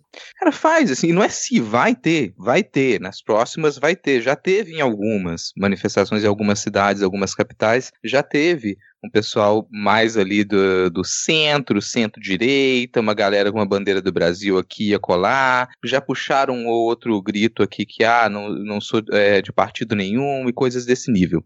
Mas a gente, até o que a gente conversou com, com o Freixo, ele cabe aqui, a gente tem que ter explícito pra gente quais são os limites. E é óbvio que, de forma geral, ali, quem tá na manifestação não precisa se preocupar com isso, mas manifestação sem liderança é pedir pra dar merda. E quem tá, quem tá liderando as manifestações tem que se perguntar isso. Então, se quem está liderando são partidos de esquerda, isso tem que ficar explícito. Não tem essa de, ah, isso aqui é tudo orgânico, vamos pra rua todo mundo aqui acabar com tudo isso que está aí. Essa história a gente já conhece. Então, não, manifestação é organizada, manifestação é encabeçada, manifestação é puxada por organização social, puxada por sindicato, puxada por partido político. E aquilo tá, ah, você vai estar tá com a sua outra bandeira ali, aí tem o outro parlamentar ali que quer discursar também contra? Pode, pode. Agora, quais são os limites? Se aparece uma bandeira do novo no meio da, dessa manifestação e ninguém queima a desgraça da bandeira, a manifestação tá dando errado.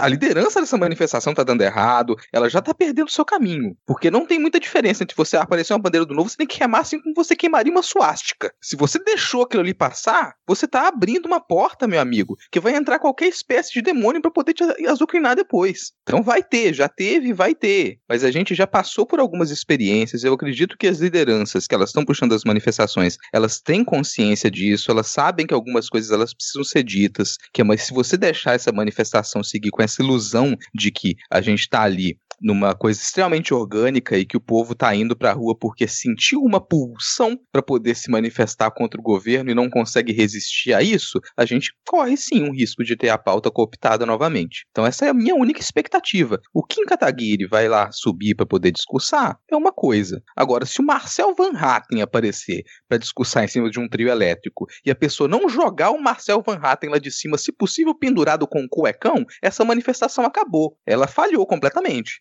Entendi. Então, podemos ter várias bandeiras e tal, desde que fique claro quem está é, no comando, mas respeitando certos limites. Né? Entendi seu ponto e, e, concordo com você. E eu acho que até seria é, interessante, talvez seja o termo, não sei, de ver numa próxima manifestação que está sendo convocada para o dia 24 de julho, é, com que várias. Pena, é meu aniversário. Dia tá. do seu aniversário? Não, o meu é 24 agora. Ah, tá.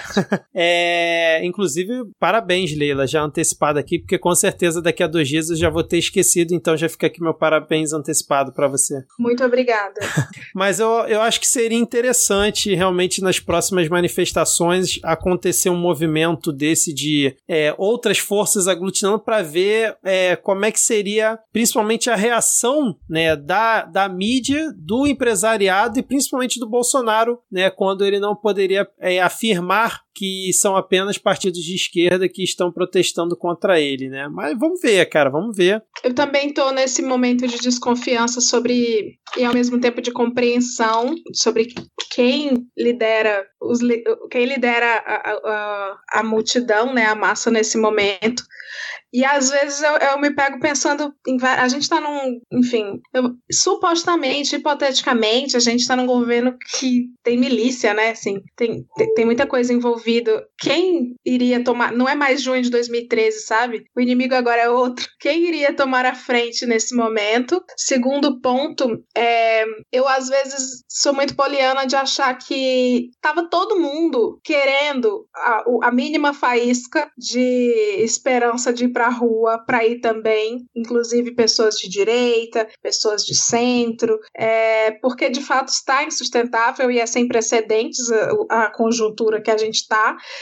E sim, eu acho que é oportuno sim para ver para ver um monte de raposa cuidar do galinheiro. Também acho, também acho que deixa a porta bem escancarada. Acho que é um momento de eu, eu ainda estou realmente observando. É, é, enquanto isso a gente observa as alianças, é uma grande coreografia, né? As alianças se formando nos partidos, sem saber qual é o plano, é, e a gente como base, da base, é, o, o que a gente pode fazer é, principalmente porque somos influenciadores, com vozes não juliéticas, mas a gente influencia as pessoas, é, é, é conduzir, é a pior citação que eu posso fazer, mas é bíblica, orar e vigiar, né? Orar e vigiar, e quando eu falo orar, não é falar com Deus, é ser a oratória com as pessoas, fazer esse meio de campo. Excelente, excelente, Leila. E para antes de jogar pro Rodrigo, eu queria encerrar com um tweet de manifestação da Thaís, né? Thaís Braz, a planta do BBB 21, que eu acho que traduz Chica. bem, tra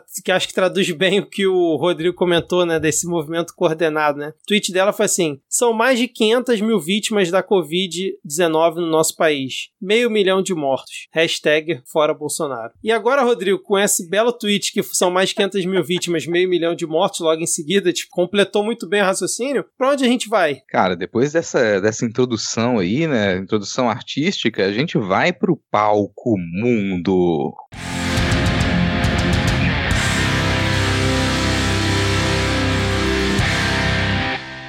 Palco Mundo aqui, começando no nosso ponto da pauta. Não poderia ser diferente, né? Já faz um tempo aqui desde que começou a CPI, a gente inicia o nosso ponto da pauta, nosso bloco final aqui, falando sobre o que, que rolou aí nessa última semana na CPI. E a gente teve dois depoimentos aí que eles foram extremamente interessantes, um mais divertido, outro mais é, enojado. Primeiro, vamos pro, pro Wilson Witzel, que ele foi chamado à CPI, deu o seu espetáculo e depois saiu ali deixando o girão a ver navios, né? Deu uma volta no girão e saiu da CPI sem responder as perguntas dele. Vamos falar primeiro aí do Witzel, que ele foi, né, cara? O Whitney Houston foi pra CPI sem guarda-costas. O Witzel, ele, ele deixou importantes pistas no ar E ele conseguiu uma, uma sessão em sigilo. O que até fazia sentido, porque naquele dia o desespero dos governistas foi tanto, porque foi um requerimento deles próprios, né? Então eles perceberam que eles estavam não dando um tiro, mas uma metralhada no pé, que aí veio correndo Flávio Bolsonaro lá de sua mansão de 6 milhões, veio até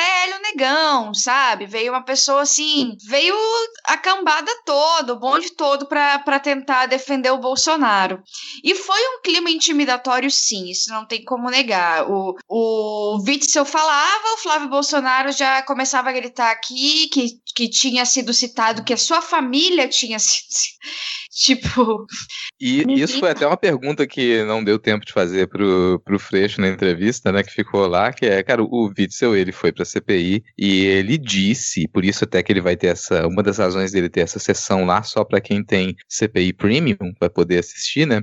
Que ele disse que ele tinha ali certas informações, porque ele só foi retirado do governo do Rio de Janeiro porque as investigações sobre o assassinato da Marielle andaram no governo dele. E por conta de terem andado as manifestações, na hora que chegou para o porteiro, o porteiro começou a sofrer pressões de poderes maiores para poder mudar o seu depoimento. E que o Witzel sabia mais, mas que ele não poderia dizer ali na CPI. E por isso é, ficava a pergunta lá que eu não fiz freixo, né? Será que desse condomínio sai miliciano? Porque o Witzel ele deixou entender que tem uma ligação muito direta entre a família Bolsonaro e o assassinato da Marielle. Em outras palavras, foi isso que ele disse. E apesar de não ter passado nenhuma informação, né? Aí a gente entende o desespero do familiar, que o familiar brotou lá, né, como mágica para poder defender a sua família. Mas foi realmente um tiro no pé eles terem chamado o Witzel, assim como eu acredito que vai ser um tiro no pé eles chamarem qualquer governador. Que primeiro os governadores vão conseguir habeas corpus. Tem o precedente, chamou um governador, se ele querer comparecer lá, ele vai. Se ele quiser comparecer lá, ele vai ter o habeas corpus e ele vai poder responder só o que ele quiser. E na prática, você chamar. Não tem governador no Brasil hoje que não seja um político bem articulado articulado, que não consiga chegar numa CPI e dar a volta em metade daquele pessoal, principalmente nos governistas que já não têm argumento para nada. Então você chamar um governador, e no caso, como o Witzel, que não tem nada a perder, né? Witzel ele já passou pelo apocalipse político. Ele não tem nada a perder. Ele já é ameaçado de morte. Ele já tem que ficar andando com seu guarda-costa, gravando lá o seu filme com seu guarda-costa o tempo todo. Então ele não tem a perder. Foi realmente um tiro no pé. Gostei de ver esse desespero. Foi um dos depoimentos da CPI que me deixou mais tranquilo de assistir, porque normalmente vai algum negacionista lá, eu fico enjoo de ouvir o negacionista. E aí vai uma pessoa que não é negacionista, eu fico com enjoo de ouvir o pessoal governista trazendo negacionismo. Agora, nesse caso, eu só queria que eles brigassem. eu só queria, eu tava esperando a hora que alguém tirasse o sapato e jogasse a cabeça do outro, cara. Faltou isso pra mim. E eu espero que ele volte pra gente ter essa cena. Cara, eu ainda tô, eu ainda tô rindo com o Witzel deu a volta no girão, cara. Essa foi...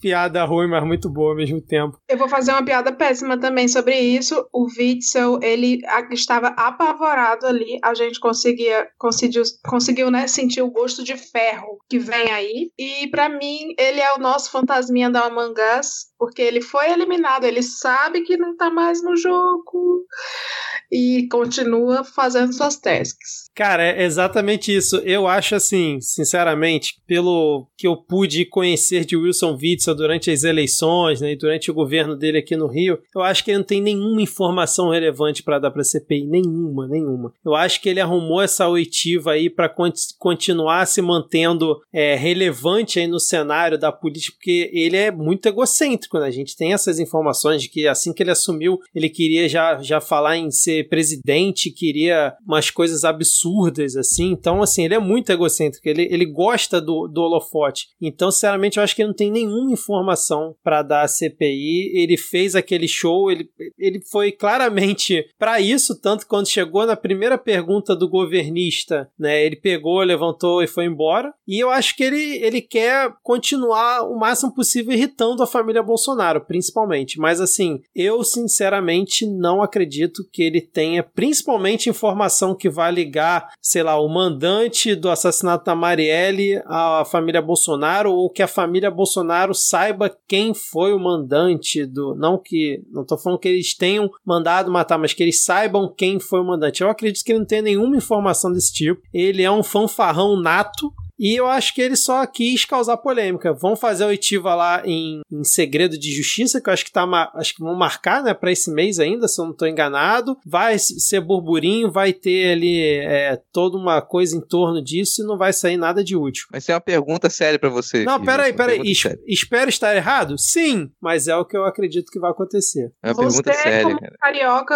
eu não, você tem lugar de fala sobre o Witzel, eu não vou falar nada.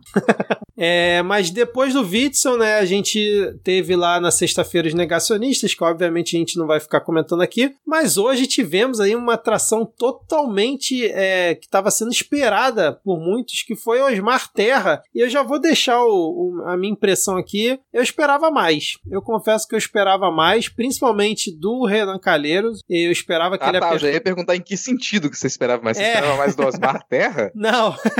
eu esperava que ele apertasse muito mais. Acho que abordou muito pouco a questão do, do tal gabinete paralelo e, e outras questões. Ficou muito na questão, ah, você acertou, errou previsão e tal, não sei o que, que óbvio, todo mundo já sabe que ele errou. Os outros senadores também do chamado G7 também para mim apertaram muito pouco e os governistas fizeram aquele show de horrores como sempre. É, eu acho que por incrível que pareça, a, a, a, o senador, no caso a senadora que, que me chamou a atenção foi a Soraya do PSL, que ela, ela é um pouquinho confusa, pelo menos para o meu raciocínio assim, porque você não ela sabe se ela, é, você, você não sabe se ela está sendo a favor do governo, se ela está sendo contra o governo. É, ela mistura tudo na mesma, na mesma frase. Mas ela bateu um ponto que ela tem falado com todas as pessoas que vão lá defender o governo. Eu acho que ninguém entendeu ainda. E ela tenta dar o toque e ninguém entende que é. Olha só, se você não der nome aos bois, ficar só passando pano pro presidente, defendendo o presidente, defendendo o governo e não culpabilizar ninguém, depois lá no, re no relatório vão poder acusar de dolo justamente o presidente, que é quem vocês estão querendo defender. Então, assim, me dá os nomes aí de quem você acha que errou. E aí o Osmar Terra ficou gaguejando lá, não sabia, falou Eduardo Leite, depois não, não quer dizer que ele errou e tal, não sei o quê. E ela já tá batendo com todos os, os todos os depoentes que vão lá para defender o governo e ninguém escuta ela, ainda bem, né? Porque se ela realmente tiver razão nisso, que continuem todos é, passando pano pro Bolsonaro e o Bolsonaro acabar sendo é, declarado culpado. E um outro ponto que eu achei também interessante foi quando o Osmar Terra deu tela azul na pergunta do Alessandro Vieira sobre o que ele teria feito caso tivesse no lugar do presidente Bolsonaro e ele simplesmente deu tela azul, ficou gaguejando, ficou mexendo nos papéis e não soube responder. Eu acredito que quando você troca a forma de, de convite ou convocação, de chamamento para pessoa para CPI, de convocação para convite, uh, os senadores ou bugam a cabeça ou propositalmente abaixam o tom, né? Eu acho que o caso do Osmar Terra foi exatamente isso, porque houve uma ligação do Arthur Lira pro Omar Aziz para pedir pessoalmente, foi pedido essa troca de convocação para convite. Os dois requerimentos pedindo a ida do, do Osmar Terra à CPI eram requerimentos de convocação, né? Então, esse, acho que tem esse primeiro ponto. Eles já diminuem aí a carga que eles têm em mil, porque o cara pode mentir, tanto é que ele não fez o juramento e tanto é que ele mentiu e ninguém pegou e falou assim, moço, o senhor está mentindo, não teve aquela uh, pressão que teve com Weingarten, por exemplo, que ele mentia, ele abria a boca a cada quatro palavras, três eram mentiras, e aí alguém já levantava e tanto é que teve até o pedido de, de prisão dele. Faltou isso no Osmar, porque o que não falta de Osmar Terra são provas de defesa de imunidade de rebanho, inclusive defesa em maio deste ano, não em maio do ano passado, em maio deste ano já tínhamos vacinas, as vacinas já estavam sendo aplicadas. E Osmar Terra já está, ainda estava defendendo a imunidade de rebanho, ainda dizia que a imunidade natural era, era muito boa. Então eu acho que essa é uma explicação do porquê todo mundo queria mais e que a gente se, de certa forma, se frustrou. Ele mentiu quando ele falou que a gente tem um, um presidente pensante que não precisa ir por ninguém e aí já dava a voz de prisão. Mas é que de fato não teve, ele foi como convidado, né? Não tem como, como não tipifica nada. E ele é parlamentar também, né, gente? Assim, é, é difícil de você convocar um parlamentar e você é, tirar dele a ideia de que ele tem uma, uma imunidade, que ele pode falar qualquer tipo de absurdo. Ali o pessoal já tem esse modo de tratamento também. Eu concordo com, com essa análise de que o pessoal também abaixa um pouco o tom, além dele ter sido convidado, porque se você pressionar demais, ele simplesmente ah, não vai responder, vai ficar calado, vai tergiversar. Eu não tinha expectativa nenhuma com, com o depoimento do Osmar Terra. Eu acho que ele é incapaz de falar qualquer coisa que faça sentido, qualquer coisa que não seja degradante, não seja destrutiva. E nesse sentido, até a gente seria até injusto, olha, fazer com que o rapaz lá, com que esse senhor, ele tivesse que ser obrigado a dizer a verdade, passar informações, porque ele não consegue. Ele é fisicamente incapaz de falar algo que seja razoável, algo que seja coerente. Eu gostei. Para mim, o tratamento é aquele mais sutil ali do Randolph de deixar lá o, o, o globo, né, em cima da, da mesa dele lá para mostrar. Olha só, terraplanista, deixa eu te ofender aqui sutilmente. É, a Elisiane Gama, ela tem uma tática que eu acho muito boa nesses casos, que ela vem usando bastante, que é questionar assim, o senhor não se sente culpado? O senhor não vai pedir desculpa? É muito, é muito bravo, inclusive, quero saber se ela é de câncer, isso é tão canceriano, sofredora, dramática, manipuladora. Ela, ela faz isso sempre, quando não estão obtendo nada, ela manda essa, ela manda, o senhor não vai pedir desculpa. Não, mas, mas, mas, não vai. Não vai pedir desculpa pro povo brasileiro. Atenção, veio com a informação, Elisiane Gama não é canceriana, mas é de um signo de água, ela é pisciana, do dia 27 de fevereiro de 1977. Portanto, o drama está ali. Sim. É, ela é uma senadora que eu tô gostando das participações dela na, na, na comissão. Não conhecia ela antes da, da CPI, confesso. E acho que ela tá sendo realmente bem correta. E hoje ela lançou uma moda nova que ela meteu uma máscara rosa, né? Uma máscara cirúrgica rosa, que é uma coisa que, assim, que não é, não é comum. Eu sempre fico observando a, a, as máscaras dos senadores, né? Porque tem alguns que vacilam demais ali. Eu percebo que sempre o girão tá com aquela máscara 3M que pega aqui, né? Da, do nariz até aqui embaixo. Eu acho que deve ser muito confortável, mas ele realmente não sabe usar aquilo ali direito, né? Humberto Costa também usa. E o Alessandro Vieira sempre com duas máscaras ali também dando exemplo. Enfim, nada a ver isso que eu tô esse, falando esse, aqui. Não, esse seu comentário me, me faz perguntar aqui. Você acha, Vitor? Vocês acham que a, a CPI ela tá esfriando a ponto da gente, a gente ter que fazer comentários sobre o tipo de máscara que tá utilizando? Esse agora é o grande atrativo da CPI? Cara, eu confesso que eu tava pensando isso hoje um pouco antes da gravação, que eu acho que que ela, não em audiência, porque eu tenho acompanhado, e pelo menos na TV Senado pelo YouTube, a audiência tem se mantido a mesma. Mas eu acredito que, eu não sei se porque, como agora estão vindo documentos é, confidenciais, documentos que a CPI está requisitando, então eles estão mais envolvidos nisso e mais focados, que é o que realmente importa no fim das contas, ou se realmente a coisa tá, tá esfriando porque já passou assim os principais nomes que eles queriam levar. Tem bastante potencial o representante da Precisa precisa lá, né, que fez a intermediação da compra da Covax, sim, mas vamos aguardar. Mas eu ainda tô na dúvida, Rodrigo, se tá esfriando ou não, mas eu tendo a acreditar que sim. Não sei se era isso que você queria ouvir ou alguma outra coisa, enfim. Não, eu não tenho inferência aqui, cara. Eu não tenho o que, que eu quero ouvir, assim, mas é... Relator, você tá, que, você tá querendo induzir resposta do depoente. Eu entendo que a CPI tá mudando de fase agora e que vai ficar mais interessante a partir do momento em que eles é, estipularam agora quem tá sendo, quem tá, já está sendo acusado, né? Quem está tá sendo investigado, na verdade, isso vai mudar o tom. Então a coisa ela fica um pouco mais técnica. Aqueles espetáculos que a gente estava acostumado a ver, eu não sei se eles vão acontecer. Se acontecer um último, vai ser o espetáculo mágico do Wizard, né? Que vai trazer alguma coisa. Mas isso aí a gente. vendo por isso! é, então vamos. Fechamos esse bloco aqui da CPI. Não sei se vocês querem comentar alguma coisa. Foram aí dois depoimentos que eles. É, um foi mais divertido, o outro foi um pouco mais frustrante aí, né? Sempre tem essa coisa do, do, do filler para mim. O episódio do Osmar Terra, ele foi um filler, não dava para assistir, a não ser que você quisesse ficar muito enojado realmente, mas tem coisa mais acontecendo lá no Planalto, tem muita coisa acontecendo nessa última semana aí.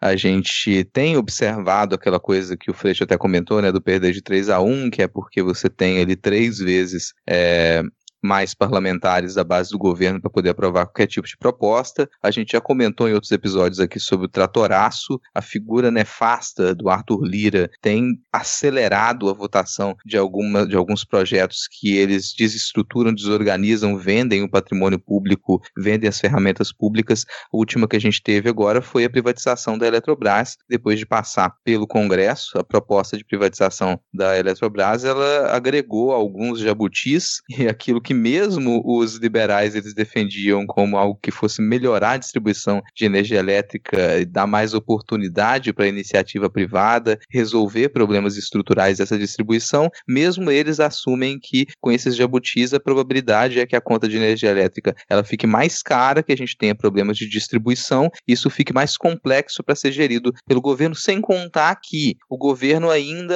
é o garantia, ainda dá garantia para a Eletrobras. Então você vai ter empresas privadas que vão lucrar com isso, elas vão e quem vai ficar com uh, o, o caldo caso dê errado vai ser aí o governo. A gente pode pagar pela, pelo fracasso de algumas iniciativas privadas na distribuição de energia. Isso passou de modo muito acelerado na Câmara, passou de modo mais acelerado ainda no Senado. Foi extremamente triste de ver o tipo de argumentação que você tinha, que era ignorar basicamente os argumentos contrários à privatização da Eletrobras. O o, o, Pacheco, ele simplesmente fez isso. Ele, ó, vamos ignorar, vou fingir que eu não estou ouvindo as argumentações contra a privatização. Vamos, vamos ignorar os destaques. Uma coisa também vexaminosa. Você propunha destaques e eram ignorados, e você não aceitava os destaques, e aquela proposta cheia de jabutis, ela voltou para ser aprovada na Câmara. Agora só precisa aí da sanção presidencial, que provavelmente vai acontecer. Não me surpreenderia também se o Bolsonaro vetasse um outro trecho ali para fazer cena, falar, vou tirar isso aqui, estou fazendo cena e tudo mais para base dele também pode acontecer, já, a gente já tem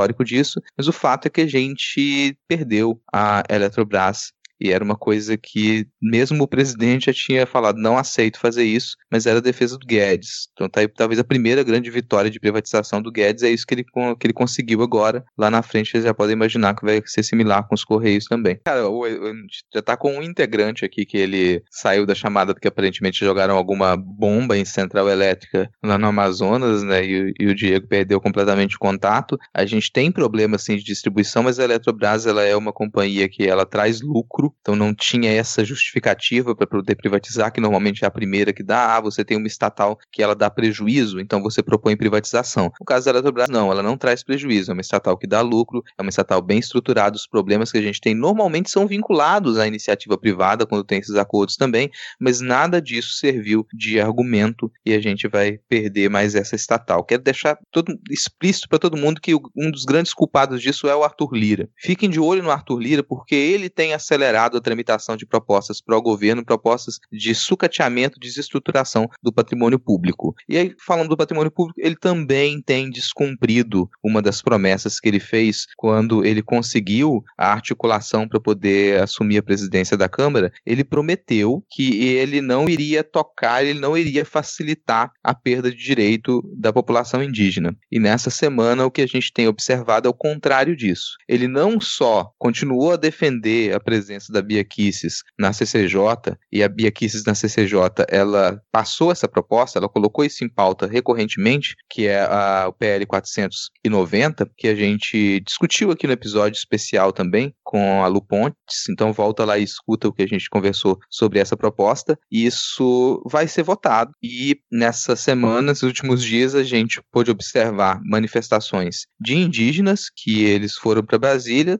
tentaram criar esse diálogo, marcar presença lá e foram recebidos a tiro, a bomba de gás, tiro de borracha pela polícia de Brasília, pela polícia do Distrito Federal.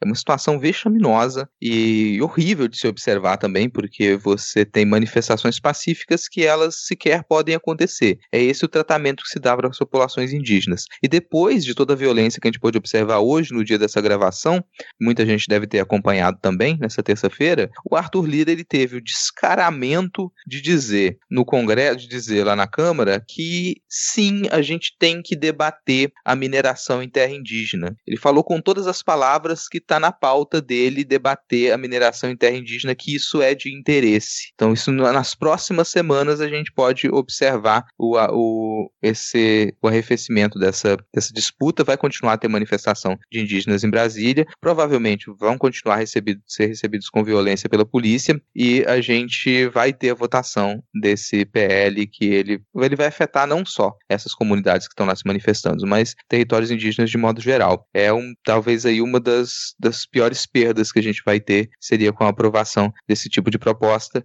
O tipo de declaração que ele deu hoje, o tipo de, de postura que ele teve encarando essas manifestações, deixou pra gente muito explícito que ele não só defende a mesma proposta da base bolsonarista e do Bolsonaro de legalizar a mineração ilegal, em terras indígenas, como talvez isso seja de um interesse ainda maior para ele. A gente é da gente, da gente se perguntar quais são o quem está articulado com Arthur Lira fora do Congresso e que tipo de financiamento ou outros interesses escusos ele tem para poder fazer esse tipo de correria para destruir a legislação de proteção de territórios indígenas. Não, além dele comentar o que você já disse, é, ele também fala que não podemos fechar os olhos para isso. Aí ele comenta, né? Não estamos na década de 50, 60 para não ficar comentando sobre isso. Ele fala alguma coisa nessa linha. Eu tava até procurando aqui a, a citação dele, mas eu não encontrei esse trecho que eu acho que assisti no Jornal Nacional. Ah, não, ele fala a gente não dá mais no século XVI, Isso, século XVII. século, é século, é verdade. Bom, a gente não deveria estar, porque quando você está discutindo, você acha plausível que a gente continue a invasão de territórios indígenas, que a gente permita que essa, entre muitas aspas, civilização, ela invada território indígena para exploração, a gente está retornando ao século XVI, ao século XVII. Seria muito bom que a gente conseguisse sair disso e compreendesse que é inadmissível esse tipo de discussão, que a gente deveria estar indo no sentido oposto, de preservação desses territórios, de entender que a Amazônia não estará para ser explorada industrialmente, que não é isso que a gente tem que fazer, mas há esse esforço de retornar à ideia de que é razoável explorar a Amazônia, é razoável explorar territórios indígenas, deveria ser o contrário. Então é, é, é incompreensível, assim, a não ser que com esses interesses escusos, um financiamento, uma defesa de sabe-se lá quem, que o Arthur Lira poder seguir nesse caminho. Que tipo de trator que ele está ganhando agora para poder fazer essa correria para é, acabar com a nossa legislação de proteção a territórios indígenas. Tempos mais simples quando a gente sonhava que a Beaquice poderia sair da CCJ, né? Que o Arthur Lira não aguentar ela. Olha só, sei lá, dois meses depois, o ponto que a gente chegou lembrando que ela é, tirou da pauta de votação hoje, dia 22, quando a gente começou a gravar, mas hoje já é dia 23, quando a gente está gravando. E ao que tudo indica, ela pautou só esse projeto e tirou todos os outros para justamente evitar a obstrução. A gente sabe que vai passar pela CCJ e provavelmente depois da fala que o Arthur Lira deu hoje, que eu acho que para mim, como bem o Rodrigo disse, para mim foi um divisor de águas, né? Mostrou bem quem é o Arthur Lira, vai passar na Câmara e aí vai depender muito do, de como o Senado vai reagir a isso, né? Bom, então depois é, desses dois tópicos que a gente. É, é, foi quase um momento marcha fúnebre aqui, né, Rodrigo? Lembra quando a gente tinha um momento marcha fúnebre? É, foi, cara, foi complicado. Não, foi bem um momento marcha fúnebre mesmo, assim. Provável que a gente ainda vai ter, porque como isso tudo vai passar, né, a gente ainda vai ter nos próximos episódios aí a volta desse momento marcha fúnebre. Exatamente. E agora que chegamos aqui no nosso final do episódio, depois de mais essa maratona de notícias, vamos para o nosso momento dos salves e depois as dicas culturais. São meia-noite e 18 do momento que a gente está gravando aqui, todo mundo com ar cansado. Então, Rodrigo, começa aí, por favor, mandando os salves aí pra gente, que é pros nossos ouvintes. Cara, um salve que não pode faltar aqui, né? Nosso sempre presente Denis Almeida, que um dia vai voltar aqui para gravar com a gente também. O Denis é, mandou um salve pro Gato Cake, que é friorento e não, não me dá, não dá pro Denis paz enquanto ele não liga o aquecedor. É, agora com a privatização da Eletrobras, que é o que a gente acabou de comentar, ele vai ter que se virar para pagar pelo conforto térmico do gatinho, mas vale a pena, né? Vamos pagar aí, vamos fazer esse investimento, sacrifique o seu, um pouco do seu dinheirinho que resta para poder cuidar bem do bichano. Mandou um abraço para Leila e para toda a bancada. O Jornal Ataque, o Jornal Ataque gostaria especialmente aí que a Leila mandasse um abraço lá para eles e que, que quer saber a sua opinião. Não vou comentar esse resto aqui da mensagem. Já fica sabendo, Jornal Ataque, que o resto da sua mensagem não vai ser comentado porque eu não suporto mais esse tópico.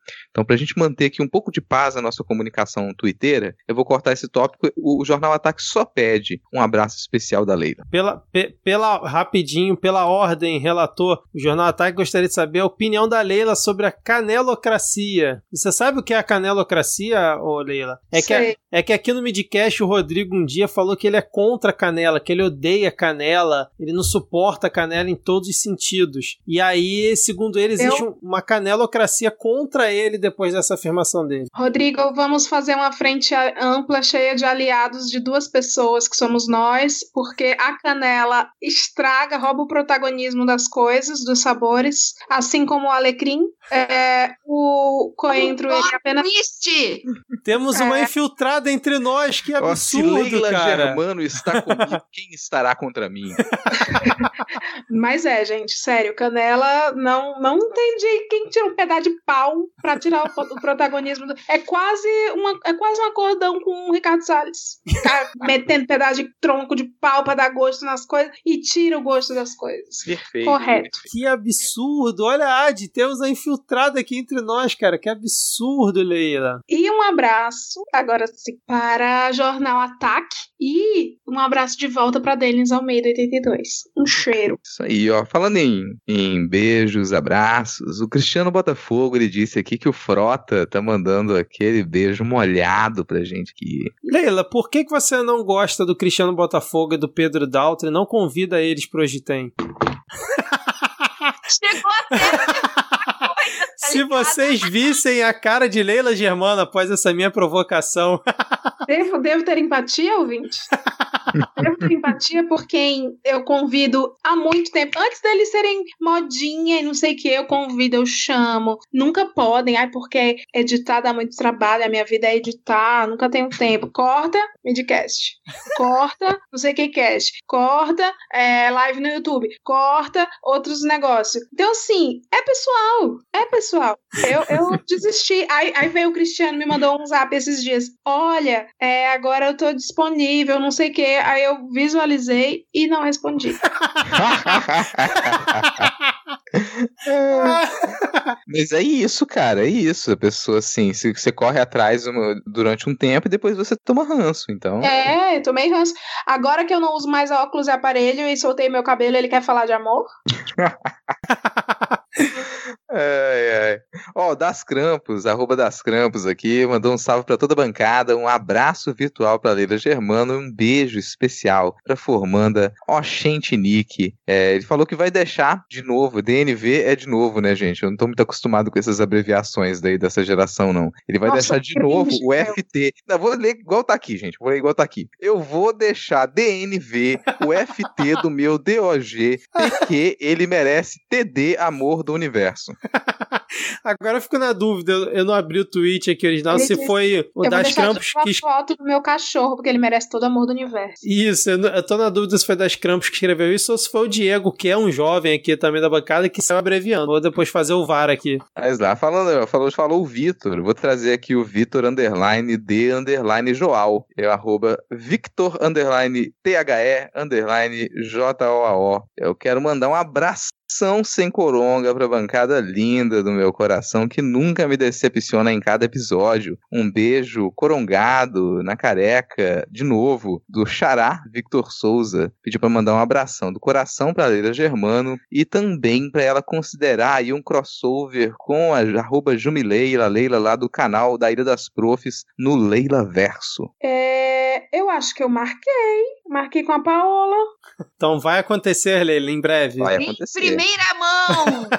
É a Paola que faz com a Leila? Isso. Exato. Sim, vou, vou fazer. Tá marcado pro dia 6 ou é 8 de julho, se não me engano. Olha aí, em primeira mão aqui no Midcast. Olha aí. ó. E, e é rapidinho, eu não quero meu, meu charavito beijo corongado na careca, não, cara. Pode ser um beijo à distância na careca, mas corongado não, cara, por favor, né? Mas eu, sem a parte do corongado, tamo junto aí. É isso então, depois dessa desse breaking news, Ad, vou continuar aqui os salves, porque a arroba Bra Upside Down falou assim, ó, Victor, acredito que seja eu, se puder, mande um beijo para minha mãe, Zuleika Salviati. Ela não perde um episódio, sempre diz que adora sua risada. Beijão a todos e a todas. Então fica aí um beijo para a dona Zuleika. Muito obrigado aí pela audiência. E que bom que você gosta da minha risada, que já teve ouvinte no passado reclamando, né, que o host dá muita risada e que fica atrapalhando o bom andamento do episódio. Então chupa aí para todos esses que no passado falaram, porque a dona Zuleika está comigo. Arroba Dorensbach mandou um abraço com distanciamento social para todos da bancada e para Leila. Olha aí, Leila, um abraço para você. Arroba Ursene2, quero mandar um abraço, um beijo para Bolso Regrets e arroba Tesoureiros e também um grande beijo e abraço para a equipe do Midcast. PS, ainda estou devendo as cervejas que devo ao Tesoureiros. Arroba Chico Rios, manda um beijo para Frida e Basquiat, é assim que fala, Basquiat? Seus gatinhos, eu sempre limpo a caixinha deles ouvindo Hoje Tem. Olha aí, Leila. a cara de Leila Germano escutando Não, eu isso. tô acostumada. O- eu fiz uma pesquisa, inclusive. Hoje tem. É o podcast da faxina brasileira. Maravilhoso. É a trilha sonora oficial pra limpar cocô de gato. O arroba Alex Velo fala: Oi, pessoal do podcast Beat. Queria mandar um beijo para Leila Germano e perguntar que após Aziz Randolph Molon, Molon, quem é convidado dos sonhos para edição futura do República de Bolchevique? E arrancar também uma promessa: se o genocida acabar em Haia, Musa Jair me arrependi sai do anonimato. Ambicioso, ambicioso. Você tem ambição, gosto disso. Tá contratado. Não, é uma coisa de cada vez. Um beijo de volta. Após o Aziz Randolph Molão, é, Renanca. E quem mais? Em primeira, vamos em primeira isso, mão essa informação, Renan Calheiros no República do Bolchevique, em primeira mão aqui no Bandcast? A gente tá tentando. A Diné, estamos tentando. Erika Hilton, sim, também. A Diné, assim, né? Só data. Erika Hilton, acho que já tem data. Vai ter o Juliano Medeiros do PSOL. Joyce Hasselman. Joyce. Janaína a Pascoal, Janaína Pascoal, É, tem mas a previsão? Joyce agora segue, já me arrependi. Pois é, se for Joyce, Jair me desmaia no- na gravação. Eu vou seguir aqui a minha tour, né? Em todos os podcasts que eu vou, eu digo, presidente Lucas. Ah, presidente Lucas. Vamos dar uma palavrinha com a gente. Mas, tirando isso, é, é, esse- esses são as pessoas que estão programadas. Tem ah, o, o belo boy da CPI, o Cana também estará conosco. Alessandro É. Vieira, beijo Alessandro, vem gravar com a gente também. Erika Hilton também é o nome que a gente comenta aqui nos bastidores, que a gente gostaria muito de gravar com ela também. É isso, gente. Muita gente, sim. Vou falar igual aqueles ex-BBB que floparam. Muita, muito projeto bom tá vindo. Assim, eu não posso falar agora, mas muita coisa boa vem por aí. sobre a promessa de Jair me arrependi, hum, te falar que genocida caindo, a nossa bancada se desmancha. A gente não tem mais função social. Eu acho. Jair, inclusive, falou: ai, meu sonho era ser influencer de utilidades domésticas, potinho, colher. E infelizmente estou fazendo esse trabalho por causa desse homem. Mas se Deus quiser, quando tudo isso passar, Jair me arrependi, nunca vai dizer que foi Jair me arrependi e vai virar, voltar como influencer de utilidades domésticas. Fiquem de olho aí, o pessoal do FBI. A BIM. Ah, o Matheus Rodrigues pediu pra você entrar na casa da família dele na Paraíba e cheirar toda a família dele. Não, brincadeira. Pediu pra você mandar um cheiro pra ele e pra toda a família da Paraíba, Leila. Ele te adora. Um cheiro, um cheiro para todos vocês da Paraíba. O arroba Moacir Fio pediu pra mandar um salve pro Ceará. O arroba filho do kit gay underline mandou um abraço pra Leila e mandou você tirar os meninos do porão. Porão. Jamais. Então tá, um salve pro Ceará, é apenas um Ih! né? Vai cearense para ele. Um abraço de volta. Nunca vou tirar o, o trio do porão, porque eles eu, eu, alimento com doses seguras de creme cracker e assim permanecerei. e a Marcela 1, 2, 3, 4, 5, falou: Ah, muito da maravilhosa. Veja isso bem. isso aí foi pra ti. Isso aí é você, amiga. Ah, não, ela disse maravilhosa. É, arroba Fernando Turini. Opa, um salve aí pra galera do Midcast para Leila Germano. Um salve. Anderson Kogo 27. Eu gostava do podcast dela, pena que acabou. Tá falando de quem? De mim? Eu não entendi isso também, cara. Foi um rolê aleatório ali do Anderson. Sei lá. É, Anderson, é, eu também acho que acabou. Acabou quando começou a existir, ele, ele já era um desastre. As Cunhãs Podcast, também estarei com as Cunhãs, gravaremos também lá do Ceará. A EP Maia, salve pro Ciro Nogueira, que pegou a parcela do, do orçamento secreto e sumiu.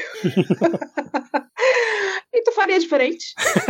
é, e arroba Rafael, Rafael Obate, manda um salve pra dona do Twitter. Rosana Leila Germano, Leila Germano. salve pra Rosana eu, eu gostaria de, de pedir, assim, a todos os, os membros desta bancada para a gente fazer um, um, parabéns especial para a nossa convidada especial, que fará cumpleaños ah. amanhã, porque já são meia-noite e 32. Caralho, é verdade? É verdade, é amanhã. E como não tem como ter, não tá tendo festa em asilo, então acho que a gente podia fazer essa, essa boa vontade para ela, coitadinha. Eu agradeço. 3, 2, 1. Parabéns pra você, parabéns pra você. Parabéns pra você, parabéns pra você, parabéns pra você, parabéns pra você. Nossa, a música da Lavoura, Na da, lavoura amizade. da Amizade. Pronto. Parabéns saúde, felicidade. Eu conheço. É a melhor de todas, cara. Estará sempre em meu coração. Bom, depois desse belo momento dos salves, vamos agora para as dicas culturais. Eu vou dar a dica cultural acho que do, do Diego, né? Que pelo que tá aqui deve ter sido ele. Disse assim: ó, só porque ainda não indiquei esse ano, Shira e as Princesas do Poder que você encontra no Netflix. Como é sempre ele que indica, eu acredito que claro, ele. Claro, cara, ele é a nossa, nossa Scorpia de Etérea aqui. Isso, exatamente. E como como lá é, ele tá sem luz, tá incomunicável, então fica aqui a minha indicação por ele. E a minha indicação dessa semana é a thread do Paulo Vieira, cara, né, nas manifestações aí do último dia 19, que ficou sensacional, cara. Ele lá no meio da manifestação, postando vídeos e comentando sobre é, a bandinha lá do PSOL, a juventude do PSTU e, e as músicas que foram rolando ao longo da manifestação, tá sensacional. Sim, eu vou trazer três indicações indicações aqui. Primeira indicação de podcast mais novinho, né, como sempre aqui, trazer a indicação do Mosca Mecânica, que é um podcast sobre cinema. Podcast que está no 14 episódio, podcast com bom áudio, boas reflexões. O último episódio aqui foi sobre Ele Vem Levar Nossas Almas, ou a Contracultura, o Slasher e o Futuro. Tá linkado aqui no, no na descrição do episódio diversas formas para você escutar e assinar o Mosca Mecânica. Vou falar em podcast podcast, a minha segunda indicação é a minha participação que saiu hoje lá no Boteco dos Versados. Eu gravei com a Lígia Colares, Sidney Andrade, a Fabris Martins, a Mayara Barbosa, sobre um dos melhores livros que eu li nos últimos anos, que é A Quinta Estação, da NK Gemessim, um livro aí que já ganhou todos os prêmios que é possível se ganhar na literatura internacional. Tá muito, foi muito boa a conversa, tá linkado aqui no episódio também. E vou aqui seguir a nossa tradição de ter sempre uma sériezinha de capítulos Pirotagem. Série que eu vou indicar dessa vez é 13, que é uma animação baseada numa graphic novel filipina, muito boa também, tá lá na, no serviço de streaming comunista. Ah, de alguma indicação? Então, gente, não tenho tido tempo para nada, então indique aí para mim coisas culturais para o dia que eu puder descansar e eu poder ter um divertimento. Leila Germano, alguma indicação? Ai, meu Deus, a minha indicação cultural nunca é cultural, é sempre sempre para a pessoa se alienar um pouco. Então, em meio, no meio de tanta maldade, tanta guerra da política, eu peço que você faça um favor para sua saúde mental e assista a Batalha dos Piores Confeiteiros. Na Netflix. Eu estou falando de Nail It, Nail It Brasil. Eu vou sempre evangelizar isso. É, para quem não sabe, se você mora num cativeiro, ah, ó, o Diego entrou aí essa hora. Porra, Diego! Voltou a internet. Pra quem não sabe, a batalha a Nail It, é, eles selecionam três pessoas que não sabem cozinhar, não sabem, não sabem confeitar, não sabem fazer nada de bakery e colocam essas três pessoas terríveis para competir fazendo os melhores bolos. Então eles têm mocap, o modelo lá que eles têm que reproduzir e sai sempre uma bosta. é muito divertido, é muito. Você nunca viu, Ad? Já? Não? Eu nunca vi, cara. Tô aqui Não, mas curioso. Eu acho Pelo amor de que Deus. seria, que seria uma série muito boa pra eu me inscrever e ficar famosa, amiga. Sim, e ganha 10 mil dólares. Ó, meu sonho, inclusive, Netflix, essa é a apresentadora do Nailit. Você, brasileiro, que me pergunta, Leila, como você está sobrevivendo ao ano desse de Bolsonaro? Como você está sempre com um sorriso no rosto? É isso. O segredo é ver os piores confeiteiros, são uns bolos derretendo, queimado. Sim, muito bom cara, mesmo. sim. Não é. Melhor coisa. Então, ele, ele puri- é um purificador de alma no governo Bolsonaro. Purificador de alma no governo Bolsonaro. Que bela alcunha. E eu, eu vendo aqui o Diego apareceu do nada. Primeiro vendo a, a mensagem no chat. Recebo notificações de mensagens do além, mas não abre. Um minuto depois ele entra aqui, cara. Coisa meio Ah, essa sobrenatural. mensagem chegou agora? Sim. É, e na dúvida a- se não abre as mensagens ou além. É porque ainda durante o. A, a luz tinha acabado de voltar, mas não a internet. Aí começou a chegar a notificação de mensagem do Skype, mas aí eu abria. O Skype não abria a mensagem. Bom, você chegou a tempo de dar tchau, né? Vamos lá. Não, e aí eu fico aqui porque o, o Diego ele entrou meia-noite e 38, mas são 11h38, por isso que ele achou que a gente ainda tava gravando, né? Porque já era pra gente ter terminado. Leila, muito obrigado pela sua participação. Diego, eu já dei a sua indicação aqui. Foi Top. muito, foi muito engraçado, muito divertido, como sempre. Você aqui engrandecendo mais uma vez o Midcast, agora no Midcast Política. Espero que você tenha curtido e desculpa por essas três horas aqui ouvindo a gente falar no seu ouvido. Eu agradeço, gente. É, além do fato de a gente ter conversado um belo de um papo aqui, eu aprendi muito. Tava, tava prestando atenção aqui no Rodrigo, falando as coisas aí da, da Eletrobras, da PL. É, contem comigo sempre, tá? A gente também precisa fazer esse crossover no nosso podcast, hein? Vai ser o, o palco do Criança Esperança. É muita gente. Olha aí, agora ouvintes, cobrem da Leila lá no Twitter pra convidar a gente agora, já que ela assumiu esse compromisso Eu vou desconvidar o Ciro Gomes. Pronto. Eu te garanto que nós, É isso, nós é cinco, se tá topar, nós cinco juntos falamos menos que ele.